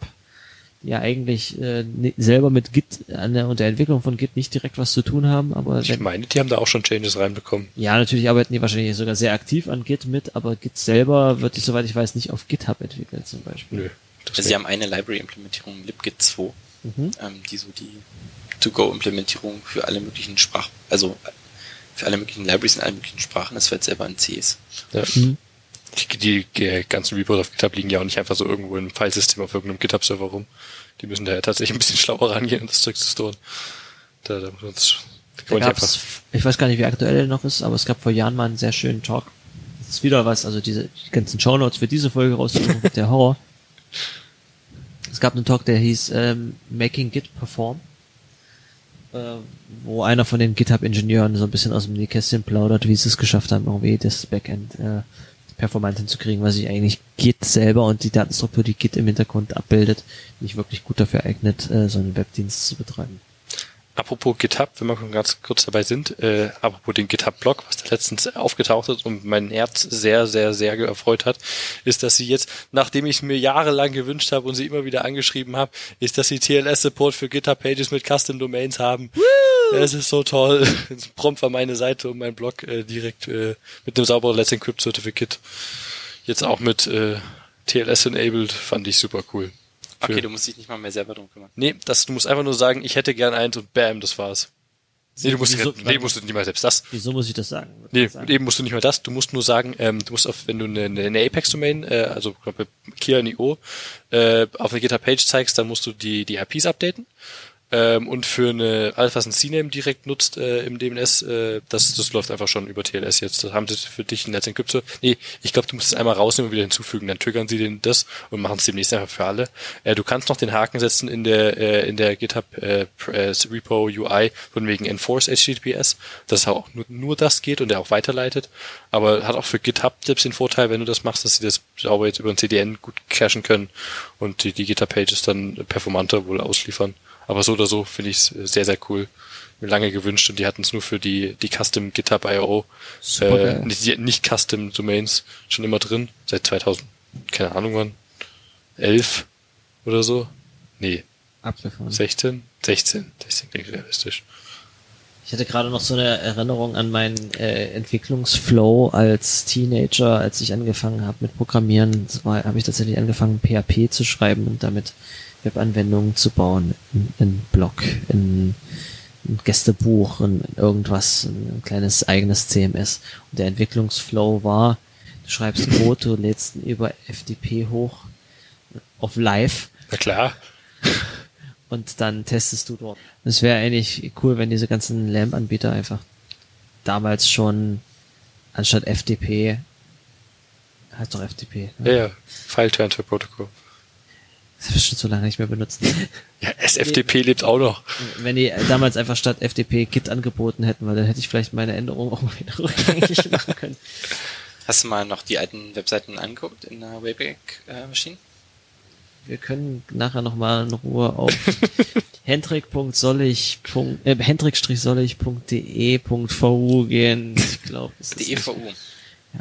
Ich habe ja schon mal die Geschichte im Podcast erzählt, dass ähm, ich auf MSD, MSN auf der Suchmaschine sogar ein handgeschriebenes, eine handgeschriebene Rezension zu meiner Seite gefunden habe, als Ja, ich mich ja selbst gesucht habe. Ich bin, glaube ich, mal dran mit einem Pick. Ja, Und zwar was, was mir heute erst vor die Flinte gelaufen ist. Ich habe es erstmal in, in unserem Firmen-Slack geteilt und ich weiß allerdings nicht, ob es wirklich jemand will, aber ich fand es witzig. Und zwar heißt das sudo-pair. Und zwar, das war mir gar nicht bewusst, kann man für sudo Plugins schreiben. Und sudo-pair macht folgendes. Wenn du sudo eingibst, dann kriegst du erstmal den Hinweis, wie normal bei sudo, dass du übrigens jetzt bitte vorsichtig sein sollst und dass du mit der, mit der Verantwortung, die dir sudo äh, überträgt, äh, ordentlich umgehen sollst. Was sudo-pair jetzt stattdessen allerdings macht, anstatt dass es dir einfach, sobald du dich eingeloggt hast mit deinem Benutzer-Credentials, dir Root-Rechte für den nächsten Befehl gibt, ist, dass es dir ein Stück Code ausspuckt, was du dann bitte auf einem Kanal einem anderen Mitarbeiter mit, aus einer bestimmten Gruppe überreichst. Der muss das dann bei sich auf der gleichen Kiste in die Shell eingeben, oder es wird direkt, es ist direkt ein SSH-Kommando, dass der sich, dass er das irgendwo eintippen kann und wird auf die gleiche Kiste verbunden der sieht dann, dass du dort gerade sudo abgegeben, eingegeben hast, muss das absegnen und sieht dann über eine live Tmux Session, was, oder Tmux-artige Session, was du dann mit diesem sudo machst. Was einfach super witzig ist, wenn du wahrscheinlich, ist es sogar interessant, wenn du auf wirklich, äh, auf irgendwelchen Root-Servern irgendwelche Skripte oder Zertifikate änderst, äh, dass da immer noch ein zweiter mit drauf gucken muss, wenn du da was mit sudo machst. Sudo-Pair. Sudo pair. Witzig. Nämlich ein bisschen an dieses Feature von iOS, wo äh, Kinder mit Kinder-Apple-IDs im App Store äh, den, den nicht den Purchase-Button haben, sondern quasi einen Ask-to-Purchase-Button. Und wenn die da draufklicken, kriegen die Eltern eine Push-Notification mit der Zahlung und können die bestätigen oder denyen. Wenn der Vater gerade auf dem Sofa eingeschlafen ist, halten die Kinder natürlich einfach das iPhone an den Daumen. Der Daumen ist frei. Das ist das Authentication. Ist Authentication Digit. Ich habe mich immer gefragt, wofür äh, Passcodes in Kindles gut sind. Bis ich neulich mal irgendwie so eine 50 äh, Dollar Kindle-Rechnung gekriegt habe und mein Kindle auf die maximale Schriftgröße eingestellt war, als ich ihn gefunden habe. Und ich dann irgendwie äh, rausgefunden habe, dass meine Tochter irgendwie da Bild rumgeklickt hat, aber das kann man äh, alles zurückgeben. Erstmal ein Bild eingekauft hat im Amazon Store. Ja. Bei, bei, bei Kindle äh, kauft man erstaunlich schnell ein Buch. Ich habe, als den ersten Kindle bei uns in der Familie gab es, der auf der Geburtstagsfeier dann mal im Kreis gegangen und, und als er einmal, als er wieder zurückgekommen ist, waren zwei neue Bücher drauf. Das ist wie auch schönes YouTube-Video, als die, die Apple Watch rauskam und es erstmal von, von jedem Anbieter so eine dumme Apple Watch App gab, die, die überhaupt nicht sinnvoll war. Und da hat jemand in so einer Bar so gedemot und so, ja, nee, schau mal, hier gibt's diese Amazon-App, hier muss ich bloß vorher, kannst du auch suchen, also eine Xbox One gesucht und so. Und ich muss ich bloß vorlesen, wenn ich auf diesen großen grünen Knopf drücke, dann ist sie instant gekauft und dann scrollt er so, aber dank des Lags der Apple Watch tippt er so drauf und nein, die direkt eine Xbox bestellt. Na klar, kannst du einfach die, die Order wieder canceln, aber äh, Amazon ist ja auch super kulant, äh, zum einen zum Bestellen von, von physischen Sachen, aber also auch halt digital. Ja, wenn, sie- wenn sie nicht mehr verschickt wurde, muss man schnell wieder das canceln. Alexa, kauf mir ein Puppenhaus. Für drei Tonnen äh, Katzenfutter. Äh, Futter. Alexa, bestell mir drei Tonnen Katzenfutter. Ich habe letztens äh, auf Amazon äh, zufällig eine Empfehlung bekommen, als ich die, die Artikelseite von einem Buch offen hatte, ob ich nicht, ich, ich bin mir immer noch ziemlich sicher, dass ich mich geirrt habe, aber ich, das war die, die Anzeige da, ob ich nicht für diesen Artikel einen Dash-Button haben möchte. Für Ich ein hab ja- ich Buch. hab ja echt- für ein Buch. Was mache ich denn mit dem Dash-Button für ein Buch? Wenn ich es gelesen habe, drücke ich drauf und kriege dasselbe nochmal oder was? Vielleicht ist es eine Serie. das war total unnötig. Ich habe aber lange Zeit diese Dash-Buttons echt für den Aprilscherz gehalten. Ich habe auch lange gebraucht, bis ich das gecheckt habe. ja, aber diese Recommendations, Die die funktionieren nie. Nee. Oh, ich habe einen Geldbeutel gekauft. Ja, willst du noch drei? nee, nee. Dann, Ja, ich habe einen Staubsauger gekauft. Wo man denkt, ja, vielleicht wären die passenden Staubsaugerbeutel eine gute Empfehlung, aber nein, willst du nicht noch einen Staubsauger? Sowieso. Oh man, nee, da, da, da fehlt noch einiges an, an cleverer AI, um die Dinger ein bisschen aufzubohren. Also wahrscheinlich einfach, weil die Leute fünf bestellen, fünf Staubsauger bestellen und dann ähm, vier zurückschicken, wo ihnen die Farbe. Ähm Vielleicht machen das einfach so viele Leute und die machen uns anderen allen einfach die Recommendation Engines kaputt. Vielleicht ist es genau das. Also ich glaube, äh, meine Oma war ab einem gewissen Punkt bei QVC gesperrt, weil sie weil sie einfach ganz viele Hosen und, und Hemden in unterschiedlichen, äh, immer in drei, vier unterschiedlichen Größen bestellt hat und das zurückgeschickt hat dann. Obwohl das bei manchen Shops ist das ja wirklich echt okay. Also bei Thomann, was ja so ein äh, Musikinstrumentehändler ist, ist das äh, überhaupt kein Problem, wenn du da drei Gitarren bestellst und zwei wieder zurückschickst. Das ist immer eine du Frage. musst es ja auch, es gibt ja gewisse Sachen, die musst du einfach physisch ausprobieren. Es gibt Sachen, die kann man danach nicht mehr benutzen. Also es äh, gibt gewisse Produkte, die würde ich nicht zurückschicken lassen. Hosen wären ehrlich gesagt mit dabei. Weil du kannst ja auch nicht zum gleichen Wert die zurückgeschickten Hosen nochmal verkaufen. Soweit ich weiß, hat Amazon irgendwie einen eigenen Markt, dass Sachen, die zurückgeschickt werden, einfach gar nicht direkt bei Amazon ankommen, sondern direkt bei irgendwelchen äh, Zweitverwertern landen, die das dann weiterverkaufen als Gebrauchtware. Und sobald du die Originalverpackung geöffnet hast, ist es ja quasi äh, nicht mehr wiederverkaufbar bei vielen Produkten. Interessant, wer weiß. Das ist auch so ein, eine Sache, die Amazon sehr unbeliebt gemacht hat bei irgendwelchen Leuten, die im Amazon Store oder im Amazon Market verkaufen wollten, dass Amazon äh, Produkte immer hat zurückschicken lassen und die teilweise aber bei dem Originalhändler gar nicht wieder angekommen sind. Und dass Amazon die quasi selber zurückgekauft hat. Oder ich weiß gar nicht, wie, wie die genaue Geschichte dahinter war. Hm. Dubioser Service. Du machst gerade deine alte Seite in der Wayback Machine auf. Du versuchst doch. Das ist dann die Aftershow-Party. Also, zeigen, zeigen wir uns alle unsere Homepages aus den frühen 2000ern. Oh ja. Ein GitHub-Star habe ich noch. Äh, ich habe seit einem Monat nutze ich das jetzt aktiv und wünschte eigentlich, ich hätte es schon viel, viel früher angefangen. Seit, seit Jahren eigentlich. Äh, ein tolles Programm namens Anki. Äh, ist in Python geschrieben mit äh, Qt Frontend. Äh, das nur am Rande. Äh, die Idee dahinter ist, äh, du willst äh, die Dinge merken. Egal was für eine Form von Information. Und äh, das ist bei deinem Gehirn natürlich immer so eine Sache. Äh, wann kannst du dich dran erinnern? Das meiste verlierst du sowieso wieder raus, relativ schnell.